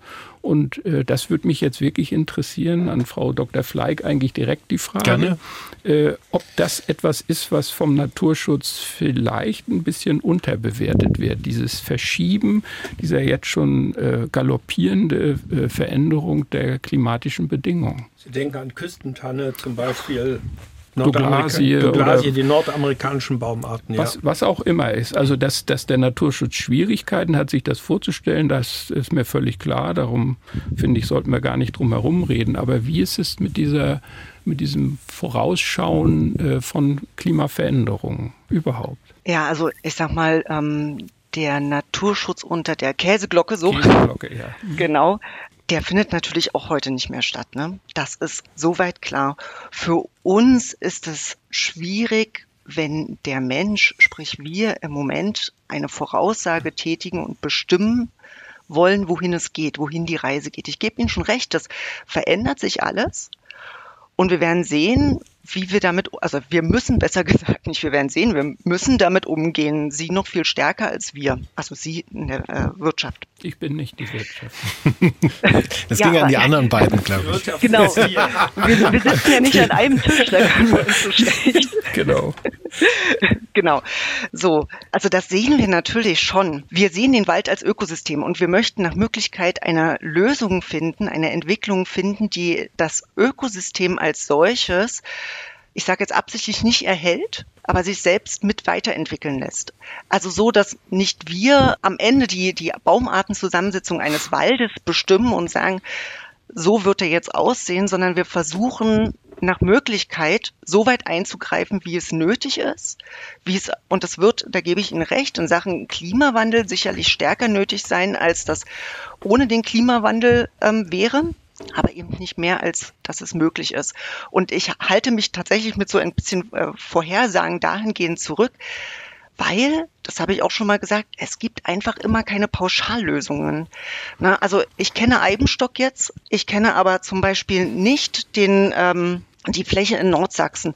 Aber nach allem, was ich gehört habe, scheinen das völlig unterschiedliche hm. Gebiete zu sein. Herr Müller-Schöner, das wollte ich Sie auch noch fragen. Wie kriegen Sie eigentlich Waldumbau und Bewirtschaftung jetzt unter diesen Umständen, na gut, jetzt hat sie noch das Feuer getroffen, zusammen? Wenn ich Ihrer Frage ausweichen darf, dann würde ich Sie zuerst sehr herzlich einladen, zu uns zu kommen nach Nordsachsen. Freue mich, wenn Sie die Zeit finden würden und können die Flächen ansehen. Sie haben recht, es ist ein komplett anderes äh, Bild. Wir haben Sandböden, wenig Regen und da ist die Palette einfach sehr viel enger. Was wir aber machen, sind ja auch Trittsteine. Wir wissen alle nicht, wie es wird. Es gibt die Prognosen von äh, Professor Schellenhuber, dass er sagt, in 20 Jahren wird das Klima so sein wie in Lugano. Und dann schaue ich mir mal an, was ist, was wächst in Lugano dann, nicht? Mit der Edelkastanie zum Beispiel. Und da würde ich nicht scheuen, auch eine solche Pflanze hier zu etablieren und einfach zu streuen. Wer streut, rutscht nicht. Mehrere Baumarten und in 20 Jahren wissen wir vielleicht besser, was war gut oder was hat nicht geklappt. Ja, und das kann sich dann auch selbst entwickeln. Wir gehen ja auch mit sehr viel geringeren Pflanzenstückzahlen je Hektar ins Geschäft, Einmal, weil die Pflanzen so wahnsinnig teuer geworden sind. Zum anderen gibt's manche Pflanzen gar nicht äh, mehr in den Baumschulen. Das ist also ein äh, Riesenproblem. Deswegen geringere Stückzahl. Freuen uns, wenn dann die Eberesche von Natur aus äh, kommt. Freuen uns, wenn die Kiefer oder eine Fichte kommen würde. Gut, bei uns nicht Fichte, aber äh, andere Naturverjüngung, die nehmen wir mit. Die Weide würde ich heute auch pflegen. Das sind doch alles nur Trittsteine, wo ich sage, wir probieren es mal, was kommen wird. Und in zehn Jahren können wir uns vielleicht wieder treffen und sagen, das hat hingehauen oder hier müssen wir noch ein bisschen nachsteuern. Jetzt war genau, ich aber ihrer Trittsteine, Trittsteine, wenn ich kurz, Trittsteine ja. sind eine, ein, aus Naturschutzsicht ein, ein super Konzept, das immer überall irgendwo mit einzubauen. Weil dann hat man immer so ein kleines, ähm, ja, ein Trittstein halt, ein dazwischen noch, von dem man ausgehen kann, wenn ja. es, ähm, ja. von dem es sich ausentwickeln kann dann. Aber wir waren Ihrer Frage. Genau, wie, wie, wie kriegen Sie sozusagen als äh, privater Waldbewirtschafter, äh, der jetzt nur eine kleine Fläche hat, äh, Bewirtschaftung und Waldumbau zusammen? Ähm, also in dieser, bin, in dieser wir sind Zeit. in der glücklichen Situation, dass wir nicht so eine ganz kleine Fläche sind, sondern wir sind ein richtiger Forstwirtschaftsbetrieb, privat. Ja, also wir haben auch unsere Planungen und ähm, wir bauen um, sagen wir mal ähnlich wie Eibenstock. Wir mhm. können äh, auf die Jagd einwirken dann, nur äh, halt äh, etliche Nummern kleiner, deutlich kleiner und eben die standörtlichen Voraussetzungen sind andere. Und ich muss mir schon sehr wohl überlegen, äh, wie wir über die Runden kommen bei den äh, in den letzten Jahren schlechten Holzpreisen bei, wenn es gemischte Betriebe sind, mit der Landwirtschaft auch trockene Sommer. Ja, also das trifft uns, weil wir wirklich vom Land kommen. Wir leben mit der Natur. Hm. Und ähm, äh, da müssen wir sehen und man kann nicht alles auf einmal machen. Wir müssen uns vorarbeiten, aber dann nehme ich, sagen wir mal, die Ecken, äh, wo die Gefahr am größten ist, dass sie vergrast oder dass die Brombeere kommt, da gehe ich sofort ran. Wenn eine andere Ecke ist, die vielleicht äh, mit mehr Schatten oder Nordhang, sofern man das bei uns in Nordsachsen sagen kann, äh, da würde ich sagen, das drückt nicht so. Wir können das nicht alles in einem Jahr schaffen. Das geht gar ja, nicht. Das ist klar, das ist klar. Herr Weiser, wenn Sie jetzt was pflanzen wollen in Eibenstock im Forst, setzen Sie sich da ans Telefon oder an den Rechner und sagen, ich brauche mal hier 1000 Weißtanne und und 14.000 äh, Douglasien und wo setzen Sie die Bestellung ab? Weil wir gerade davon gesprochen haben, dass es so ein bisschen dünn aussieht, gerade mit, mit Setzlingen auch. Ja, also bei den Pflanzen gibt es natürlich, hat das äh, Staatsbetrieb Sachsenforst hat eine eigene Baumschule. Ach so. Also okay. Also tatsächlich für die mhm. Landeswaldbewirtschaftung im Endeffekt zwei Standorte in Graupau bei Pirna eine Baumschule und mhm. an der Heinzebank im Erzgebirge. Das heißt, ein Teil der Pflanzenversorgung stellen unsere Kollegen selbst zur Verfügung. Und dann haben wir natürlich sowohl regionale als auch überregionale Partner, Baumschulen, wo wir entweder Lohnanzuchten haben, das heißt, wir haben vor mehreren Jahren Saatgut an die Baumschulen geliefert, die haben für uns die, Baum, die kleinen Bäume in ihrer Baumschule angezogen. Wir nehmen die dann ab oder wir schreiben tatsächlich bestimmte Mengen an Pflanzen aus. Das machen wir einmal im Frühjahr und einmal mhm. im Herbst. Sozusagen das Delta, was wir nicht selbst oder über unsere regionalen Partner abdecken können, das schreiben wir aus und ähm, kontrollieren dann aber diese Pflanzen relativ streng, wenn sie bei uns ankommen. Die müssen hohe Qualitätsstandards erfüllen. Das ist immer Steuergeld, was wir einsetzen, was wir so gut wie möglich auch dann in den Boden bringen wollen, dass wir nicht schon halb vertrocknete junge Pflanzen dort nochmal mit unseren Waldarbeitern Pflanzen, sondern dass das hochwertige Ware ist. Und dann muss die Prozesskette gut sein. Das mhm. heißt, Pflanzen sofort in den Pflanzeneinschlag, für ständige Bewässerung sorgen, wenn es droht auszutrocknen, für Beschattung sorgen und dann natürlich auch die frische Kette auf die, auf die Fläche. Das heißt, die Waldarbeiter entnehmen dann immer Teile einer Tagesration und pflanzen diese dann sofort in den Boden. Aber ich möchte noch ganz kurz, ähm, mhm. bevor wir in das Pflanzenthema weiter einsteigen, noch äh, etwas anbringen, Frau Dr. Fly. Und zwar denke ich, divergieren wir manchmal den Naturschutz zu sehr von der Waldbewirtschaftung, weil die Waldbewirtschaftung aus meiner Sicht auch Wohlstand einer Gesellschaft sichert. Die kann sehr naturnah sein. Ich denke, da können wir beide letztendlich ja einen Beitrag dazu leisten. Die sichert aber Wohlstand und Einkommen, besonders im ländlichen Raum. Und das sollten wir nicht, nicht verkennen. Das ist auch auch wichtig für wirklich für eine Gesellschaft im ländlichen Raum bei uns hängen direkt äh, etwa 500 Arbeitsplätze an unserem Forstbezirk. Direkt. Da ist nicht die zweite Verarbeitungsschiene oder irgendwas dabei. Und das müssen wir, denke ich, schon nochmal in, ins Licht mitrücken. Mhm. Aber ich glaube, da widersprechen wir uns auch gar nicht. Deswegen habe ich das auch nochmal gesagt. Ich kenne oder habe Ihre Wir ja auch gesehen und da sieht man ja tatsächlich auch, dass das zusammen funktioniert. Genau. Und ich denke, da können wir ja beide Inputs leisten. Und genau. ähm, wenn wir das so zusammenbekommen, den, den Naturschutz und die Waldbewirtschaftung, dass wir uns auf Augenhöhe tatsächlich auch am Ort des Geschehens austauschen, das finde ich immer gut, weil dann beide Seiten was mitnehmen. Genau. Und am Ort des Geschehens ist wichtig, deswegen ja. habe ich gesagt, ich kann jetzt für Nordsachsen schlecht was sagen. Ich kenne es ja nicht. Na, Sie sind ja eingeladen. Herr Müller-Schönau, äh, der Sachsenforst greift alle Setzlinge ab, haben wir gerade gehört. Sie gucken in die Röhre. Ich gucke in die Röhre und ähm, ich bin ja auch noch äh, zusätzlich forstlicher Dienstleister. Wir pflanzen also jedes Jahr etwa eine Million Pflanzen in den Boden. Ja ähm, alle möglichen Eichen, äh, Kiefern und äh, was es auf dem Markt gibt. Und äh, diese Preise haben sich äh, im letzten Jahr etwa verdoppelt, um 100 Prozent hochgegangen. Das kommt aus verschiedenen Gründen. Einmal, weil der Bedarf riesig ist durch diese äh, über 300.000 Hektar wieder aufzuforstenden äh, Flächen. Dann kommen diese ganzen Braunkohlenfolgeflächen, da wird auch sehr viel. Und da sagen mir die großen äh, Baumschulen, ja, wieso soll ich Ihnen die Pflanzen günstig geben, wenn ich bei der LMBV oder großen anderen Braunkohleunternehmen dann äh, 30 Cent Prozent äh, mehr kriege dann, ja. Der mhm. Markt ist einfach leergefegt, der Bedarf ist groß und wir hatten in der Vergangenheit keine Masten, es gab keine Samen und äh, deswegen großer Bedarf, wenig äh, Angebotsmöglichkeit. Das hat den Preis steigen lassen. Nicht? Und da ist natürlich der kleine Waldbesitzer völlig überfordert, wenn er da ins äh, Geschäft gehen will und ähm, da Eichen äh, pflanzt, wo er vielleicht erst in 40 Jahren mal Freude äh, dran hat, ja, das ist für ihn wirtschaftlich ein Riesenproblem. Der Staat hilft, die Förderrichtlinien mhm. sind gut, ja, würde ich äh, nicht anders sagen. Da kann man manches noch äh, verbessern.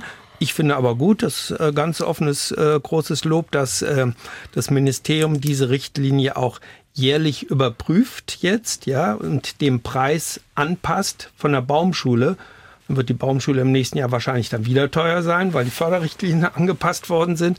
Also das ist ähm, ein dynamischer Prozess jetzt mit den Förderrichtlinien, aber es ist schon sehr schwierig, jetzt geeignetes Saatgut äh, bzw. geeignete Pflanzen zu einem einigermaßen erträglichen Preis zu erhalten. Herr Professor Wagner. Also ähm, das ist tatsächlich ein, ein Riesenproblem und ich finde es ganz wichtig an dieser Stelle äh, darauf hinzuweisen, dass es äh, Bereiche gibt, äh, die ganz klar auch schon gesagt haben, wir schaffen das gar nicht alles. Also ich verweise jetzt mal, äh, damit wir Sachsen auch mal geistig nochmal verlassen, auf Hessen, wo ich die Zahlen ziemlich gut kenne. Also äh, der Staatsforstbetrieb von Hessen geht davon aus, dass er die Kalamitätsflächen, die die jetzt haben, zu maximal 50 Prozent wird aktiv verjüngen können. Das heißt, äh, im Moment schaffen sie irgendwie 30 Prozent und auch die nächsten fünf bis zehn Jahre haben sie schon gesagt, mehr als 50 Prozent wird es nicht werden. Äh, die Zahl, eine entsprechende Zahl habe ich aus Sachsen nicht. Mhm. Äh, die kenne ich noch nicht. Vielleicht werden wir sie bald hören. Gehe aber davon aus, dass das eben grundsätzlich auch hier ähnlich ist. Und da muss man einfach auch dann von der Wissenschaft her kommt, sagen, es gibt auch noch Naturverjüngungsprozesse, die hier jetzt extrem hilfreich sein können. Also in der Katastrophe, und die Baumarten sind vorhin schon erwähnt worden, Vogelbeere, die Birken, die Aspen, die Weiden, die kommen in Anführungsstrichen von alleine und äh, in vielen, vielen Fällen. Und äh, davon können die Forstbetriebe jetzt auch profitieren. Es wurde ja auch schon gesagt, dass sie das tun wollen. Das ist auch etwas an Frau Dr. Fleig Wunderbares. Das sind Prozesse, Naturprozesse, die passen unheimlich gut jetzt in das Szenario rein. Einen anderen, äh, vielleicht nicht ganz so spektakulären Effekt, denn wir werden also, das wurde vorhin schon gesagt, ob es die Brandflächen sind oder ob es jetzt äh, Sturmwurf- und Borkenkäferflächen sind, die Begrünung durch diese sogenannten Pionierbaumarten, die findet quasi sofort statt. Im Flachland ist es manchmal verzögerter, aber das ist grundsätzlich schon ein toller Prozess. Etwas anderes zum Waldumbau, jetzt wieder Überführung, also dieses langsame Wechseln und das gilt jetzt vor allen Dingen fürs Flachland, vor allen Dingen für die Kiefern, ist Eichen-Naturverjüngung durch den Eichelheer. Das ist ein Prozess, der kostenlos stattfindet und von dem also sehr, sehr viele äh, Forstbetriebe und in Brandenburg äh, gibt es natürlich noch mehr Kiefer als jetzt in Sachsen, äh, heute schon profitieren. Flaschenhals bei diesem Verfahren ist die Jagd, weil eben die Eichen, die dort vom Eichelheer in die Flächen getragen werden, prompt anschließend vom Wild wieder verbissen werden. Und da muss man eingreifen, wenn man dieses Verfahren, diesen Prozess nutzen will, über die Yacht steuern, dass die Eichen äh, aus mhm. dem, wie es heißt, ESA herauswachsen. Also was ich sagen will, ist, wir schaffen es gar nicht oder die Forstbetriebe werden es nicht schaffen. Und es gibt Naturprozesse, die an dieser Stelle äh, helfen können. Und ich glaube, das ist eine ganz wichtige Beobachtung und auch Erfahrung. Es ist nicht so, dass das jetzt die Wissenschaft gestern erst entdeckt hat. Das wissen im Grunde die im Wald arbeitenden Leute sehr gut und können davon jetzt auch profitieren. Herr Weißer, Sie wollten noch äh, was sagen zum Thema Im Setzlinge bzw. Aufforstung? genau, das kann ich natürlich nicht ganz auf mir sitzen lassen, dass wir alles wegkaufen. Wir tun natürlich auch was, äh, wir tun äh, wirklich was, um Saatgut bereitzustellen. Wir haben in den letzten drei Jahren zahlreiche Bestände, die müssen immer ein bestimmtes Mindestalter erfüllen haben wir anerkennen lassen als Saatgutbestände bei der Weißtanne, auch bei der Rotbuche. Und wir ernten natürlich intensiv. Wenn wir jetzt ähm, die nächste Woche verstreichen lassen, haben wir sechs Tonnen Weißtannenzapfen geerntet. Davon werden etwa 600 Kilo Saatgut rauskommen und viele Hunderttausende letztendlich junge Weißtannen wieder generiert werden können. Bei der Buche ähnlich. Und wir haben natürlich auch ähm, in Eibenstock das Steckenpferd der Waldsaat. Das heißt, wir beziehen nicht alle jungen Bäume aus einer Baumschule, sondern mhm. wir machen das Verfahren letztendlich auch direkt im Wald. Das heißt, wir bringen Saatgut direkt in den Wald, Weißtanne und in Teilen auch Rotbuche oder Eiche. Und dann entsteht diese junge Pflanze, die wir wollten. Genau dort passt sich an den Boden an, hat eine ungestörte Wurzelentwicklung und wird dadurch sehr stabil. Müller Schönau, Sie hatten noch. Ergänzen, äh, was äh, Professor sagte mit äh, dieser Naturverjüngung, das kann man nochmal unterstützen, auch durch menschliches Zutun. Also ich habe zum Teil bei mir auf den Hochsitzen Kisten, wo gesammelte Eicheln drin sind, stelle ich dahin, die holt sich der Eichel her. Ja? Und da ist es mir auch egal, ob das vielleicht ein Baum ist, der irgendwo bei mir am Haus steht, ja, der nicht anerkannt ist. Ich darf es im eigenen Wald, darf ich es äh, machen. Da sammle ich das, ja, mit, mit dem Eimer. Ähm, so viel ist das dann, dass die, wenn die Bäume fruktifizieren, tu die in einer äh, Holzkiste auf dem Hochsitz, die holt sich der Eichel her. Ja? Der fliegt in der Stunde viermal, vier Kilometer. Das ist also ein, ein die Engländer hm. sagen Forstmeister Eichel her, nennen die den. Ja? Also eine ein tolle natürliche Hilfe. Das kann man also auch nochmal unterstützen. Was äh, ähm, Eibenstock äh, sagte gerade, das wäre, sagen wir mal, so ein bisschen auch der Wunsch von uns, von der privaten Seite, äh, dass man äh, vielleicht auch etwas mehr Zugriff zu diesen anerkannten Saatgutbeständen hat, die nun mal verstärkt im Staatswald sind, dass die Darren, die, wo diese Samen getrocknet werden und gereinigt werden, dass die vielleicht auch personell besser ausgestattet werden. Dann sollte sich Sachsenforst, und ich glaube, auf dem Weg sind sie uns Ministerium, äh, das auch verstärken, dass die Möglichkeit an Saatgut auch für jedermann, nicht nur für Eibenstock und die Staatsforstbetriebe, sondern auch für die privaten Betriebe dort äh, erwerbbar ist. Auch die Baumschulen würden das begrüßen, wenn mehr Bestände anerkannt sind und ähm, um einfach das Potenzial zu haben für die Zukunft. Äh, Frau Dr. Fleig hatte ja. sich noch mal im Hintergrund zu Wort gemeldet. Genau, also prinzipiell ist natürlich für uns die natürliche Waldverjüngung die allerbeste Lösung. Ne? Also die Anpassung an die physiologische Anpassung an die Gegebenheiten, es wurde ja schon erwähnt, wir haben einen großen Genpool. Und wir haben dann eben wirklich aus unserer Sicht vor allem die Aufgabe, die Bedingungen in dem Gebiet im Wald oder im Bestand zu optimieren, indem wir eben den Bestand möglichst feucht halten, möglichst ähm, ja eine geschlossene Kronenstruktur, die Bodenvegetation, das Totholz, die Randstruktur, naja, das, was ich alles schon mal gesagt habe, ohne es jetzt gleich wieder alles wiederholen zu wollen. Das ist für uns natürlich das Optimum. Also genau. mit anderen Worten, der Waldumbau geht Ihnen ein bisschen zu langsam. Äh, oder ja, nicht, nicht, also, nicht äh, stringent genug? Nein, wenn ich, oder was heißt so langsam? Also wenn ich eine natürliche Waldverjüngung habe, dann geht diese ja, der Waldumbau ja langsamer, als wenn sie aktiv eingreifen und pflanzen.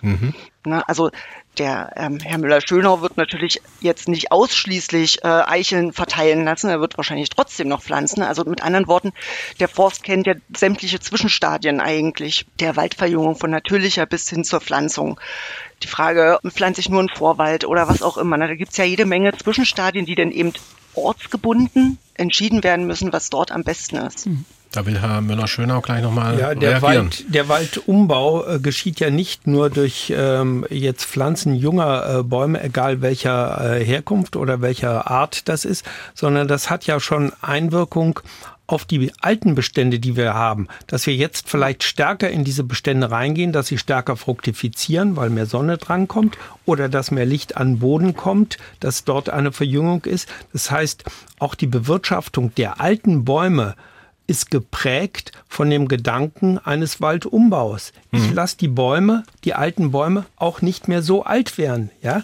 weil die Szenarien sind deutlich.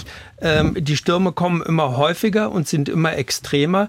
Also ähm, früher habe ich vielleicht eine, äh, eine Kiefer 120 Jahre alt werden lassen. Das tue ich heute nicht mehr. Einfach, das ist ja eine gigantische Kapitalvernichtung und ein Riesenrisiko, wenn ich das mache. Mhm sondern ich ernte sie, wenn sie im, im, in der Zielstärke haben und mache dann die neuen Bäume. Aber nicht mehr äh, so alt werden lassen, stärker durchforsten, nutzen, mehr Licht drankommen lassen. Das sind alles schon Mittel und Wege, um diesen Waldumbau zu begleiten. Wir müssen so langsam zum Ende der Sendung kommen. Ich würde jetzt nochmal zum Ausgangspunkt bisschen zurückgehen. Wir haben ja angefangen mit dem Zustandsbericht, wie es gerade aussieht in den Wäldern. Wir haben über die Waldbrände gesprochen und jetzt über den Waldumbau.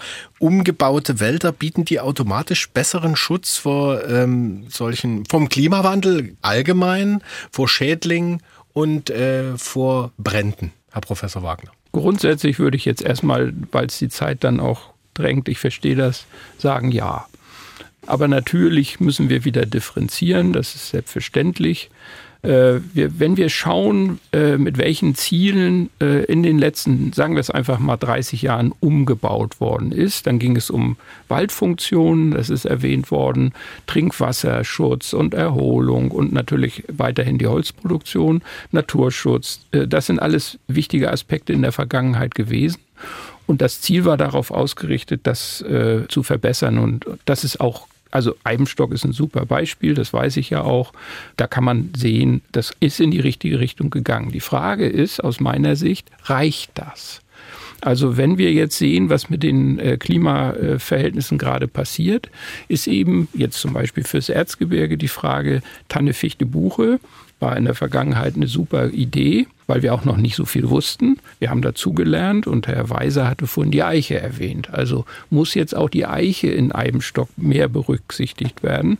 Und ob es jetzt besonders beliebt ist oder nicht, äh, die Frage auch, ob die Douglasie da vielleicht einen Platz hat. Baumarten, die eben an warm trockene Verhältnisse besser angepasst sind als die, die wir bisher in dem Konzept drin gehabt haben. Das ist die große Frage. Ein Punkt. Und der zweite Punkt ist, und da werbe ich sehr dafür, eben diese sehr flexiblen äh, Pionierbaumarten nicht zu vergessen. Birke, Aspe, das sind keine Baumarten, die in der Vergangenheit in der Waldwirtschaft A als besonders nützlich angesehen wurden oder B als besonders beliebt gegolten haben. Das sind aber jetzt die, wir haben es gerade besprochen, die den Forstleuten in dieser Kalamitätssituation tatsächlich als Erste helfen. Und das sollte man, glaube ich, auch in Zukunft mehr in das Konzept mit einbeziehen. Also diese Versicherungsfunktion, die auch bestimmte Baumarten einfach mitbringen. Und dann, glaube ich, äh, dann kriegt man auch eine breitere Basis, um sich auch für Klimawandelfragen aufzustellen. Da zählt, da zählt, die Roteiche aber auch ja, dazu. Nicht? Die, die, die, hat, die hat man noch nicht ja, genannt. Nein, und haben da nicht. haben ja, Frau Dr. Fleig, ähm, die, die Naturschützer manchmal so ein bisschen Zähneknirschen dann, wenn wir die Roteiche machen. Eine mhm. tolle Baumart. Ich ähm, habe die selbst gelegt, da die Eicheln. Und äh, die kommt viel leichter als die Traubeneiche, als die Stieleiche. Ist gut vom Wuchs. Also die ist für uns Forstleute eine sehr dankbare Baumart und sie hat eine tolle Funktion auch als äh, Feuerschutzriegel beim Waldbrand. Also die rote Eiche wird bei mir kommen. Das kann ich jetzt schon sagen wieder. Das ist ein gutes Schlusswort. Äh, Herr Weiser noch Schlusswort.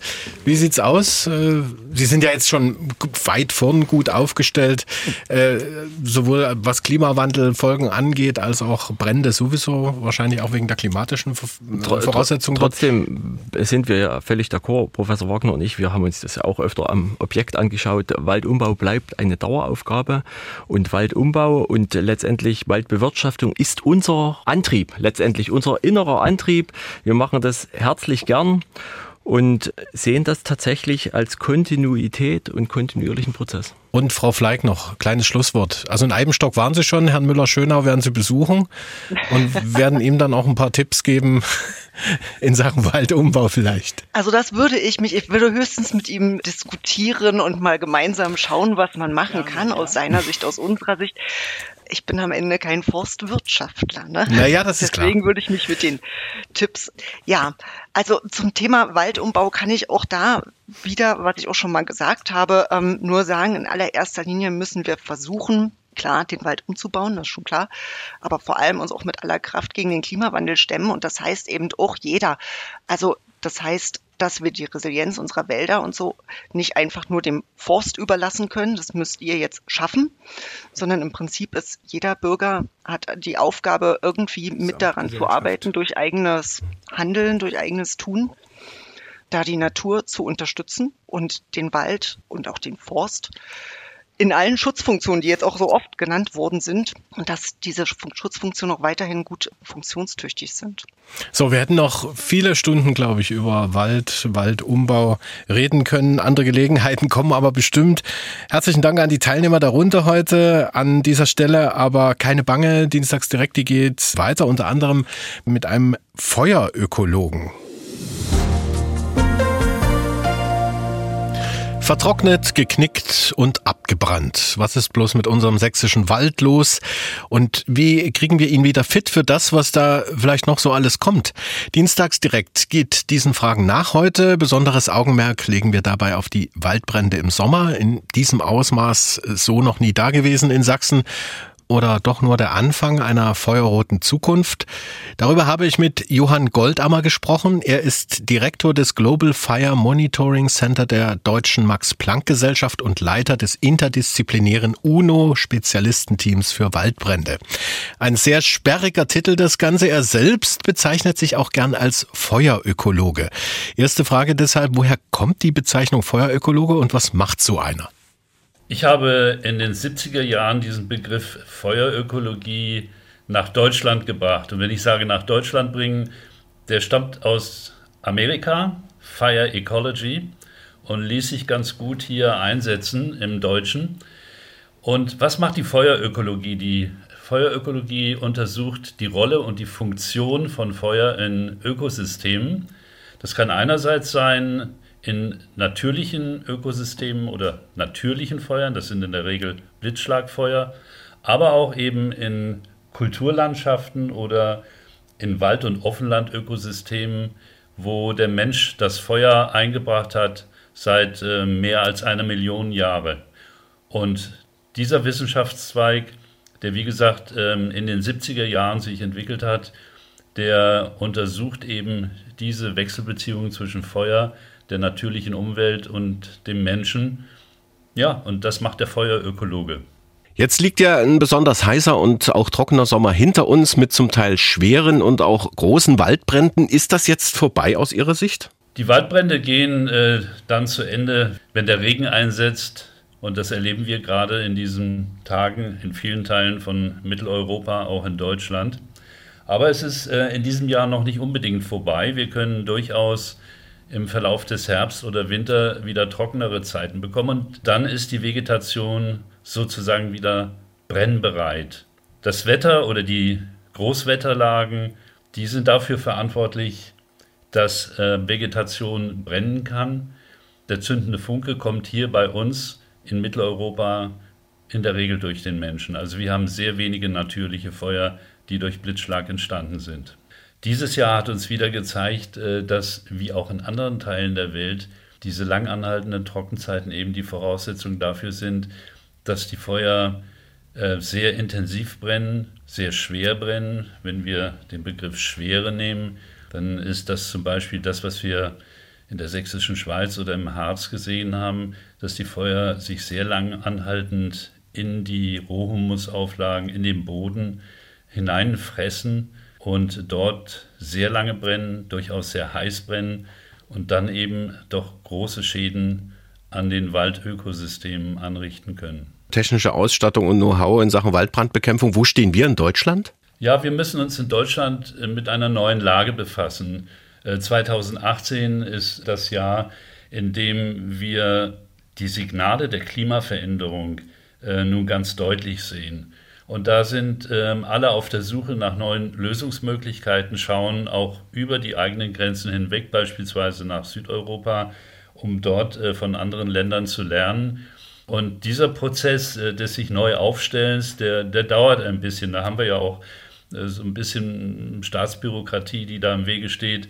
Auch die Tatsache, dass wir eben durch den Föderalismus diese Aufsplittung, 13 Flächenländer und die große Zahl der Landkreise, wo im ländlichen Raum die Hauptverantwortung liegt. Wir haben 22.000 Gemeindefeuerwehren in Deutschland. Und da liegt die Verantwortung, das ist im Prinzip auch richtig so, aber da muss jetzt ein äh, Ausbildungs- und Ausrüstungskonzept greifen, das sich auf diese neue Lage einstellt. Und da gibt es eine ganze Menge noch zu tun. Wie könnten diese Maßnahmen aussehen oder diese Konzepte, die Sie gerade angesprochen haben? Nennen Sie einfach mal so ein, zwei Beispiele. Meine Einrichtung liegt in Freiburg im Breisgau. In Südwestdeutschland ist insgesamt die Gefährdung äh, der Wälder durch Feuer nicht, noch nicht so hoch wie beispielsweise in äh, Brandenburg oder das, was wir in Sachsen und Sachsen-Anhalt gesehen haben.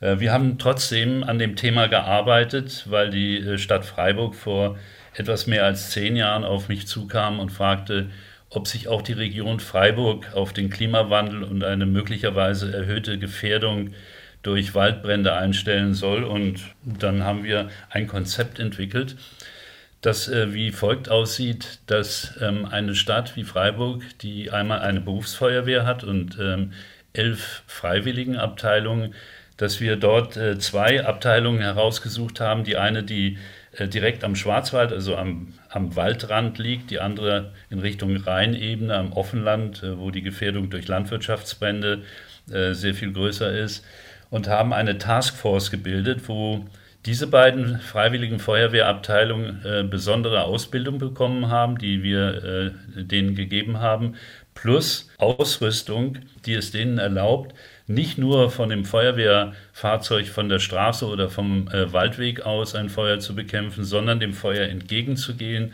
zu Fuß, mit leichten Handgeräten, vor allen Dingen mit sehr leichter Schutzkleidung, die die Feuerwehren äh, bislang normalerweise nicht haben. Das andere ist, was wir in dem sogenannten Freiburger Modell gemacht haben, dass wir den Forst mit einbezogen haben. Das heißt, Freiburg hat ein eigenes Forstamt und in dem Modellrevier Schauinsland ähm, haben wir die Forstmitarbeiter einbezogen in die Ausbildung, in das Training. Und zwar das Gleiche, was die Feuerwehr bekommt.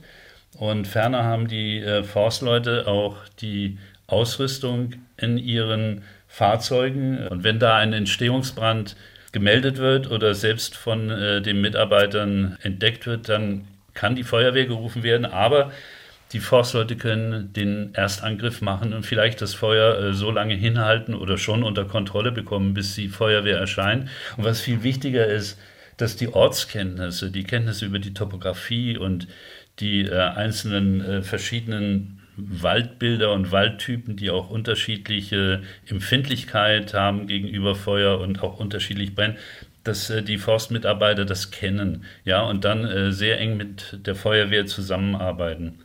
Der dritte Punkt ist, dass wir sehen, dass das Thema eben sich nicht nur auf den Wald beschränkt, sondern dass viele Brände, und das sehen wir vor allen Dingen hier auch in Brandenburg, Sachsen, Sachsen-Anhalt, Mecklenburg-Vorpommern insbesondere, dass die Brände im Landwirtschaftsraum entstehen. Ähm, und das ist ähm, häufig ganz einfach während der Erntezeit, dass ähm, heiß Mähdrescher oder andere Landwirtschaftsmaschinen dann auch dafür verantwortlich sind, dass diese Brände entstehen. Und da haben wir da mit der Industrie zusammen ähm, eine Gerätschaft entwickelt, die an Landwirtschafts- und Forstwirtschaftstraktoren angekuppelt werden kann, praktisch mit einem Handgriff.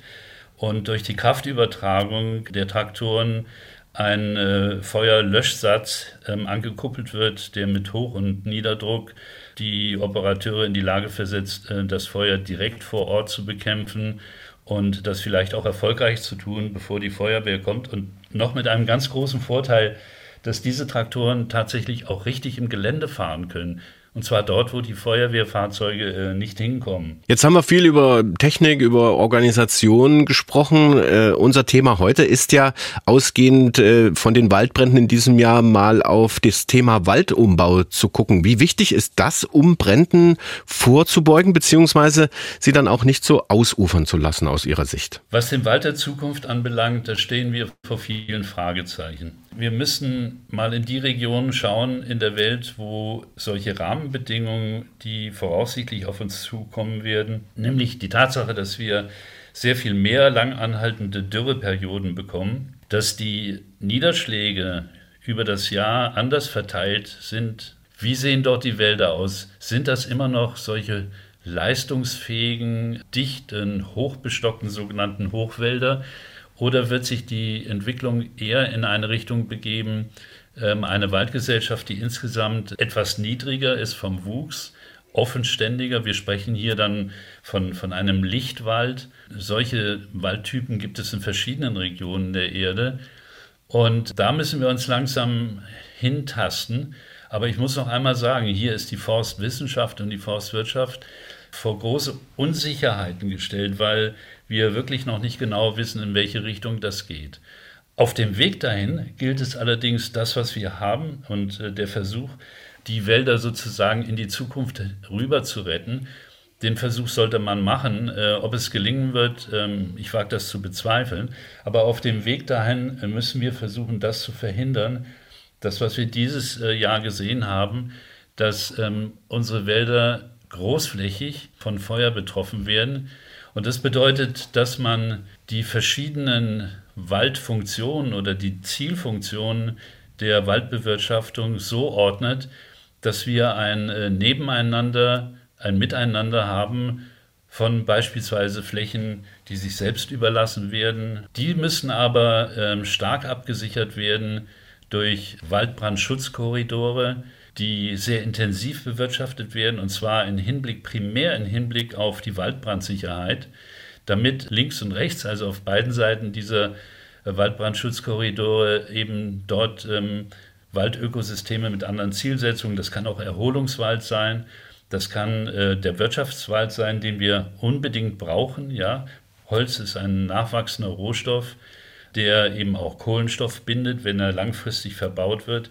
Alle diese Zielfunktionen, die müssen wir sicherstellen. Und hier kommt jetzt eine neue Funktion äh, in der Waldbewirtschaftung hinzu, die bei uns in der Vergangenheit nicht so die Rolle spielte. Das ist eben die Sicherung vor Waldbrand. Und das bedeutet, dass dieser alte Begriff der räumlichen Ordnung, den wir aus der Forstwirtschaft von über 100 Jahren kennen, dass der äh, neu definiert werden muss in Richtung auf Waldbrandsicherheit. Also da denke ich mal, äh, müssen wir an solchen Konzepten arbeiten.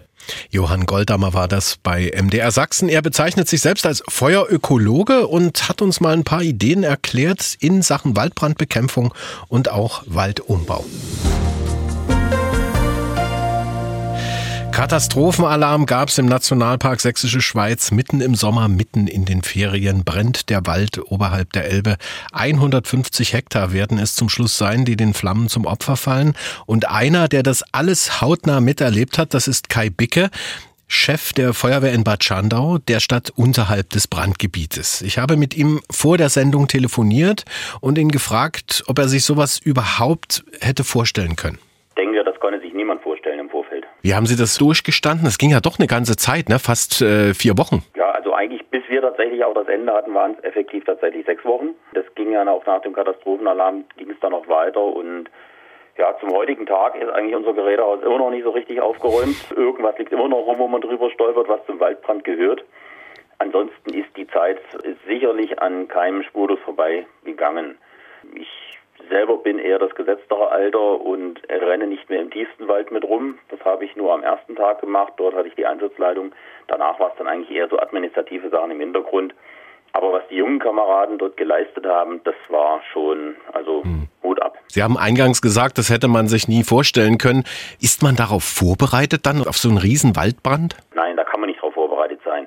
Wenn ich den Vergleich zu dem Elbe-Hochwasser 2002 ziehe, da war auch keiner darauf vorbereitet. Das hm. war auch undenkbar, dass das passiert. Die Elbe kam ab und an mal ein bisschen auf den Markt in Bad Schandau geschweppert, aber niemals irgendwie so, dass man sagen könnte, holla, das ist jetzt ein bisschen mehr und das hat uns hier 2002 auch unheimlich überrascht. 2013 war es dann nicht nur überraschend, da war es klar, okay, hm, Hochwasser kommt, ja, können wir mit umgehen. Ich sage mal so, wenn jetzt im nächsten Jahr wieder ein großer Flächenbrand auf tschechischem Gebiet sein sollte, in den Dimensionen wie dieses Jahr, dann werden wir wahrscheinlich auch anders vorwärts machen und wissen schon mal Bescheid. Nicht, dass wir jetzt darauf vorbereitet sind, hm. aber wir haben es zumindest schon mal miterlebt und was man kennt, kann man vielleicht auch besser bekämpfen. Was waren denn die größten Schwierigkeiten bei dem Einsatz jetzt im äh, vergangenen Sommer? Die größten Schwierigkeiten waren oder die größte Schwierigkeit per se war selber, dass eigentlich nicht auf den Winterberg kommen. Denn es gibt eine Zufahrt dort hoch, die mehr oder minder im Einbahnstraßenbetrieb gefahren werden muss. Wenn Sie zwei PKWs entgegenkommen, geht es mit manchen Ausweichstellen, also mehr oder minder halb in den Graben reingefahren. Wenn zwei Löschfahrzeuge, sprich LKWs, sich entgegenkommen, geht nichts mehr. Das war das größte Problem. Und dann natürlich die unheimliche Brandausbreitung. Sie sagten es ja schon, die 150 Hektar. Das ist natürlich eine Dimension. Unsere Waldbrände sind sonst im Bereich zwischen 20 Quadratmetern und, wenn es ein bisschen größer wird, mal 300, 400 Quadratmeter. Dann sind wir ein, zwei Tage beschäftigt und dann haben wir das Ganze aus. Und äh, in diesen Dimensionen jetzt, äh, das heißt, wenn ich unsere Einsatzstelle nehme, einfach mal 200 Quadratmeter und das auf die Hektar umbreche, äh, normalerweise haben wir so 30, 40 Mann. Wenn ich das jetzt hochrechne, dann passt das ja letztendlich wieder mit den bis zu 1000 äh, Einsatzkräften, die im Einsatz waren, die aber eigentlich gar nicht in den Wald reinpassen. Da ist gar nicht genug Platz für die Leute. Klingt jetzt vielleicht auch ein bisschen albern, aber wir haben unheimlich viele äh, Riffe, wir haben unheimlich viele Täler dazwischen. Mhm. Äh, man ist plötzlich an der Felskante, man sieht in 20 Metern, da brennt aber ich habe dann erstmal einen Abgrund von 50 Metern vor mir. Äh, das heißt, ich komme gar nicht an das Feuer ran. Und dann kam natürlich auch die Ortskenntnis, beziehungsweise die nicht vorhandene Ortskenntnis der fremden Einsatzkräfte. Das ist natürlich auch das nächste Problem gewesen. Die Topografie in der sächsischen Schweiz ist ja jetzt vorgegeben, das ist klar, da kann man wenig daran ändern. Aber hätte ein anderer Wald das Löschen vielleicht erleichtert? Äh, mir auch, dass der Wald, wie er jetzt ist, wenn er in einem gesunden Zustand wäre, mhm. das heißt, wenn wir nicht diese ausgedürrten Böden und entsprechend auch trockenen Wälder per se hätten, wäre das auch nicht so schlimm gewesen. Es war ein Unterschied, ob jetzt der Funkenflug von unserem Nachbarland in einen Grünwald reingegangen ist, da hat uns keine Sorgen gemacht, oder ob er halt natürlich in das Borkenkäferholz rein ist. Hm. Da hat natürlich die Flammen viel schneller mal Nahrung finden können. Man hat aber auch gesehen, dass die grünen Streifen, sprich die Buchen und Birken und was noch so an noch nicht so geschwächten Holz rumstand, das Feuer auch durchaus aufgehalten hat. Müsste man vielleicht auch an der Idee des Nationalparks nochmal äh, was drehen, sodass halt solche Bäume, wie Sie sagten, Buchen oder andere Laubbäume doch dazwischenkommen? Das ist ja geplant. Mhm. Auch von Nationalparkverwaltung ja schon seit mehreren Jahren. Der Waldumbau per se ja sowieso, sprich Natur Natur sein lassen. Und dann kümmert sich die Natur ja auch. Die Borkenkäferbäume, das ist ja mehr oder minder die Monokultur noch von DDR-Zeiten als schnell ein äh, wachsendes Nutzholz angepflanzt. Was jetzt natürlich in Massen geschädigt worden ist, das Totholz selber, das stehende Totholz, sagen wir mal so rum, hat den Waldbrand zumindest für die Feuerwehrleute gefährlicher gemacht. Die stehenden Bäume haben einfacher gebrannt, da kam mehr Luft dran. Das liegende Holz war jetzt auch nicht so das Problem, wenn man die Stämme dort hat gesehen, die hat außen die Rinde, die war verbrannt, verkohlt, vielleicht einen Zentimeter. Darunter war dann wieder, ich hätte beinahe gesagt, gesundes Holz, war vorneweg schon tot, ja, aber massives Holz. Hm. Ähm, also insofern waren jetzt in dem Falle tatsächlich eher die stehenden Tothölzer noch das Problem. Also ein Waldumbau ist, soweit ich das weiß, geplant. Ich bin kein Fachmann. Mhm. Wenn wir natürlich diese Monokulturen raus haben und einen ordentlichen Mischwald haben, gehe ich davon aus, dass die Natur dann auch sich entsprechend das Beste raussucht und ja, mit Waldbränden haben wir ja schon immer zu kämpfen gehabt. Sie sind sozusagen auch geübt, in so einem Gebiet wie der sächsischen Schweiz Brände zu löschen. Sie ja auch Bastei, da hat es ja auch gebrannt an einer sehr, sehr schwer zugänglichen Stelle. Ja, also Waldbrand ist unser nicht Hauptgeschäft und auch sehr unliebsames Geschäft, aber es gehört dazu im Sommer. Ja, leider größtenteils von Menschen gemacht, von Menschen verursacht. Mhm. Eine Frage müssen wir noch klären. Äh, Sie sagten ja vorhin, Feuer kam aus äh, der böhmischen Schweiz. Wie hat das mit der Zusammenarbeit der Feuerwehr in Deutschland-Tschechien geklappt? Ist da noch Luft nach oben? Ne? Ja, Luft nach oben ist auf jeden Fall, aber ob diese Luft auch mal gefüllt werden kann, das weiß ich nicht. Dazu sind zum einen die Feuerwehrsysteme zu unterschiedlich. Das heißt? In der Tschechei wird eher auf die Berufsfeuerwehren gesetzt. Die Freiwilligen Feuerwehren gibt es dort zwar auch, aber in erster Linie werden die Berufsfeuerwehren dort alarmiert. Und dann ist das eigentlich eher ein ja, militärischer Apparat in der Richtung mit Befehlsstrukturen, die deutlich straffer sind als in Deutschland. In Deutschland wird ja auf das System der Freiwilligen Feuerwehren gesetzt. Man hat ja auch gesehen, dass zu dem Waldbrand jetzt, soweit ich das weiß, gerade von vier Berufsfeuerwehren unterstützt worden ist. Äh, der Rest haben alles freiwillige Leute gemacht. Und äh, dort ist dann relativ schnell auch die Verwaltung wieder im Geschäft, sprich in dem Falle bei uns das Landratsamt in Pirna. Und dort die Schnittstellen muss man dann erstmal finden. Es gab dann entsprechende Verbindungsbeamte auf beiden Seiten die dann regelmäßigen Austausch gemacht haben. Das hat aber ein bisschen gedauert, bis das alles so in Gang gekommen ist. Und dann hat man natürlich das ganz interessante Thema, dass ja die Bundespolizei, Bundeswehr und auch die privaten Hubschrauber, die in Deutschland geflogen sind, nicht mal eben über tschechisches Gebiet fliegen durften. Da musste dann erst die NATO den Luftraum freigeben. Hm. Und da denke ich mir natürlich, wenn ich jetzt hier in Bad Schandau stehe, als kleiner Feuerwehrmann, als kleiner Ehrenamtler und man mir sagt, dass die NATO jetzt mitspielt, äh, ja, okay, nicht mehr meine Gehaltsklasse. Die Frage ist ja auch, es sind ja eigentlich beides NATO-Länder, ne? Also wozu braucht man da solche riesigen Wolken, die man schlagen muss, um einfach mal ein Flugzeug über die Grenze fliegen zu lassen? Ich wenn man das wird einfach irgendwelches europäisches Recht sein. Da mhm. bin ich nicht drin bewandert. Ich auch nicht. Man wird schon wahrscheinlich so sein, dass man nicht einfach einen anderen territorialen äh, Luftraum verletzen darf. Das ist klar. Aber in so einem Fall, ne? Ja, das müsste wahrscheinlich mal zu Schriftform gebracht werden und dann solche Ausnahmegenehmigungen wie, ich sage jetzt mal, in einem Brandfalle vielleicht ein Korridor von 30 Kilometern jenseits und diesseits der Grenze von mhm. anderen Kräften beflogen werden dürfte. Es war ja auch so, dass regelmäßig äh, die tschechischen Feuerwehren bei uns angefragt haben, ob sie über deutsches Gebiet, über den Winterberg auf deren Territorium wieder fahren dürfen. Wo wir natürlich jederzeit gesagt haben, um Gottes Willen, natürlich macht mal. Das ist ja auch also, Schengen, also können ja überall rüber. Richtig, genau. Das, und ob ich jetzt einfach mal schnell nach Tichin zum Danken fahre, da steht auch niemand an der Grenze. Eben. Ja, aber wie gesagt, das wird wahrscheinlich irgendwelches Völkerrecht sein, da bin ich mhm. raus. Herr Bicke, noch letzte Frage. Wie sieht es aktuell in dem Waldbrandgebiet aus? Waren Sie wieder mal spazieren oder haben Sie es mal angeguckt? Wir haben es uns dann tatsächlich auch nochmal angeguckt. Wir haben nochmal eine kleine Begehung gemacht in der vergangenen Woche. Es hieß, da wären noch zwei Schläuche gefunden worden. Nein, es war nichts mehr da. Äh, da bin ich nochmal oben auf dem Winterberg mhm. gewesen. Die Natur kümmert sich, die, es ist schon wieder sehr viel grün, wenn man weiß, wo der Wand gewesen ist. Äh, ja, und auch die schwarzen Flächen, die verbrannten Flächen sind schon wieder da. Es ist trotzdem schön, wie sehr zeitnah dann schon das, der Fahren kam wieder grün durch. Ich denke mal, in zwei, drei Jahren wird man nicht mehr allzu viel von den Brandflächen sehen. Aus Schwarz wird also wieder grün nach dem Waldbrand in der sächsischen Schweiz im letzten Sommer. Vielen Dank für das Gespräch an Kai Bicke. Er ist Feuerwehrchef von Bad Schandau.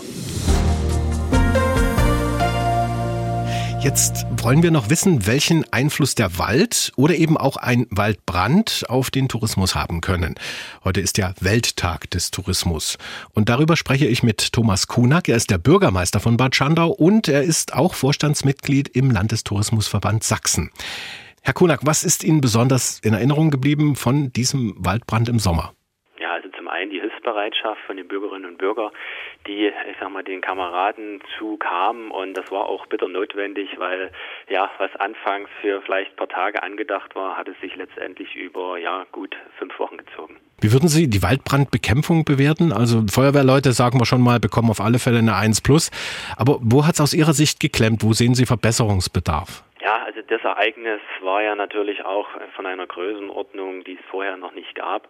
Und äh, dort ist es natürlich auch wichtig, dass im Nachgang äh, alle nochmal an den Tisch sich einfinden und ich sag mal dort Sachen aufgearbeitet werden, die vielleicht an dieser einen oder anderen Stelle nicht gut gelaufen sind.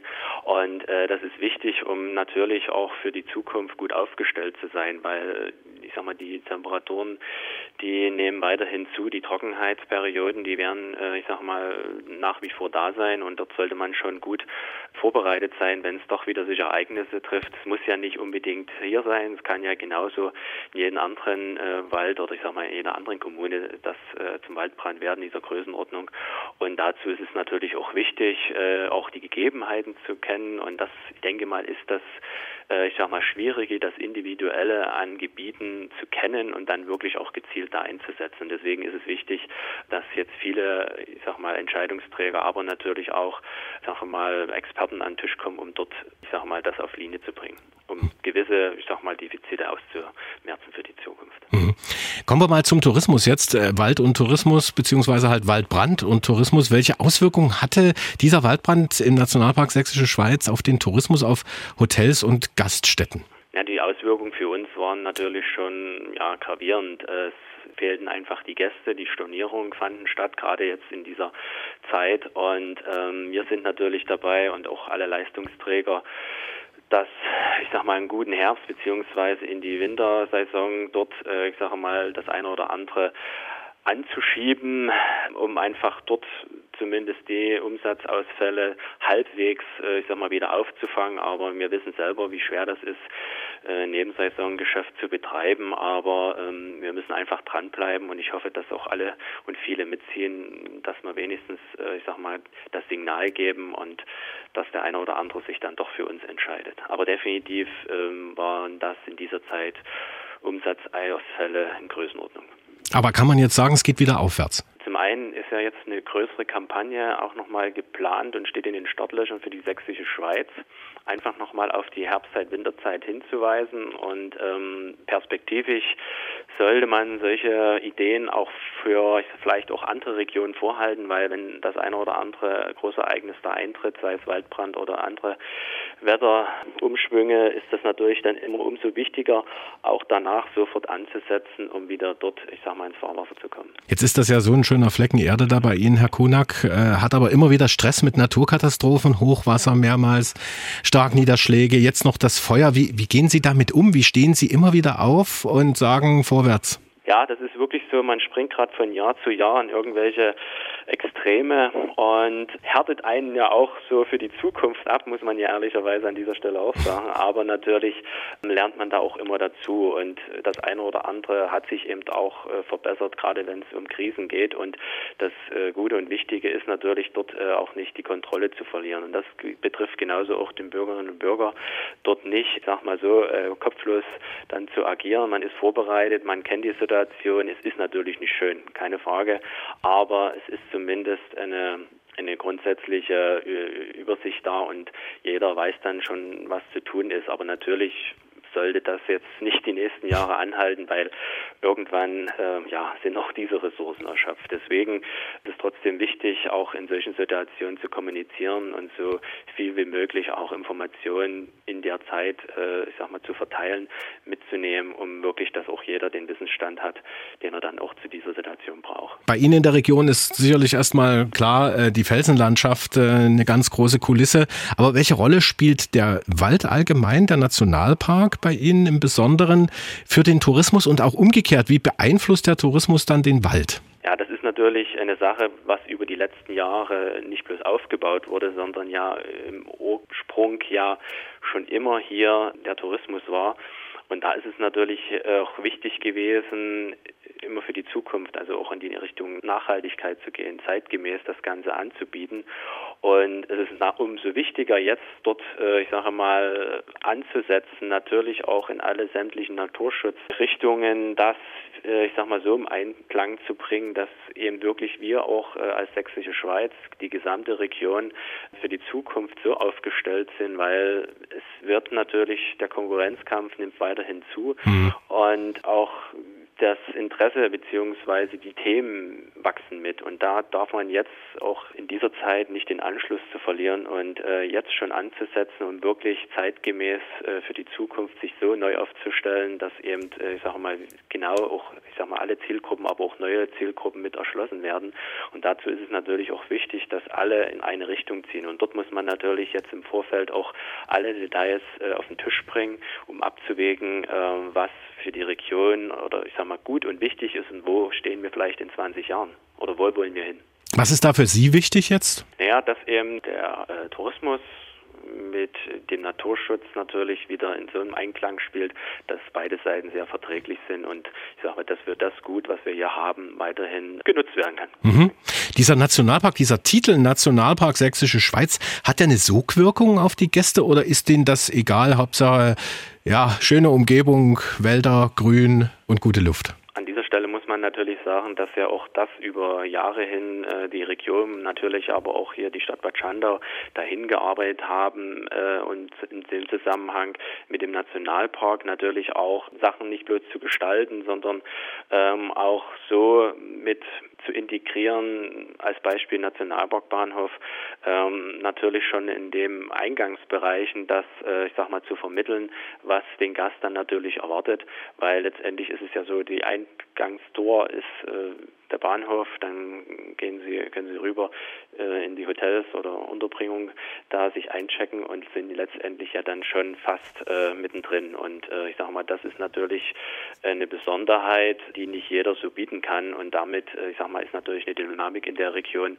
äh, entstanden und äh, was natürlich auch genutzt wird.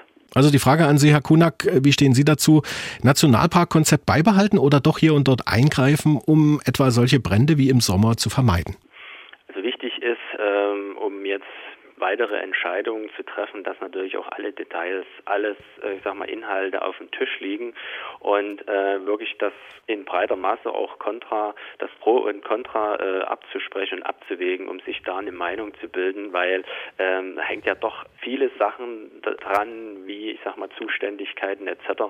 Und das sollte schon wohl überlegt sein. Deswegen ähm, ist es wichtig, auch dort eine sachliche Basis zu finden, um dort, ich sage mal, eine gute Entscheidung zu treffen. Sagt Thomas Konak, er ist Bürgermeister von Bad Schandau und Vorstandsmitglied im Landestourismusverband Sachsen zum Thema Wald und Tourismus. Das war der Dienstagsdirekt-Podcast für diese Woche. Ich bin Jan Kummer, bedanke mich ganz herzlich bei Ihnen fürs Zuhören. Wenn es Ihnen gefallen hat, sagen Sie es einfach weiter. Ich würde mich freuen. Bis zum nächsten Mal. Dienstagsdirekt, ein Podcast von MDR Sachsen.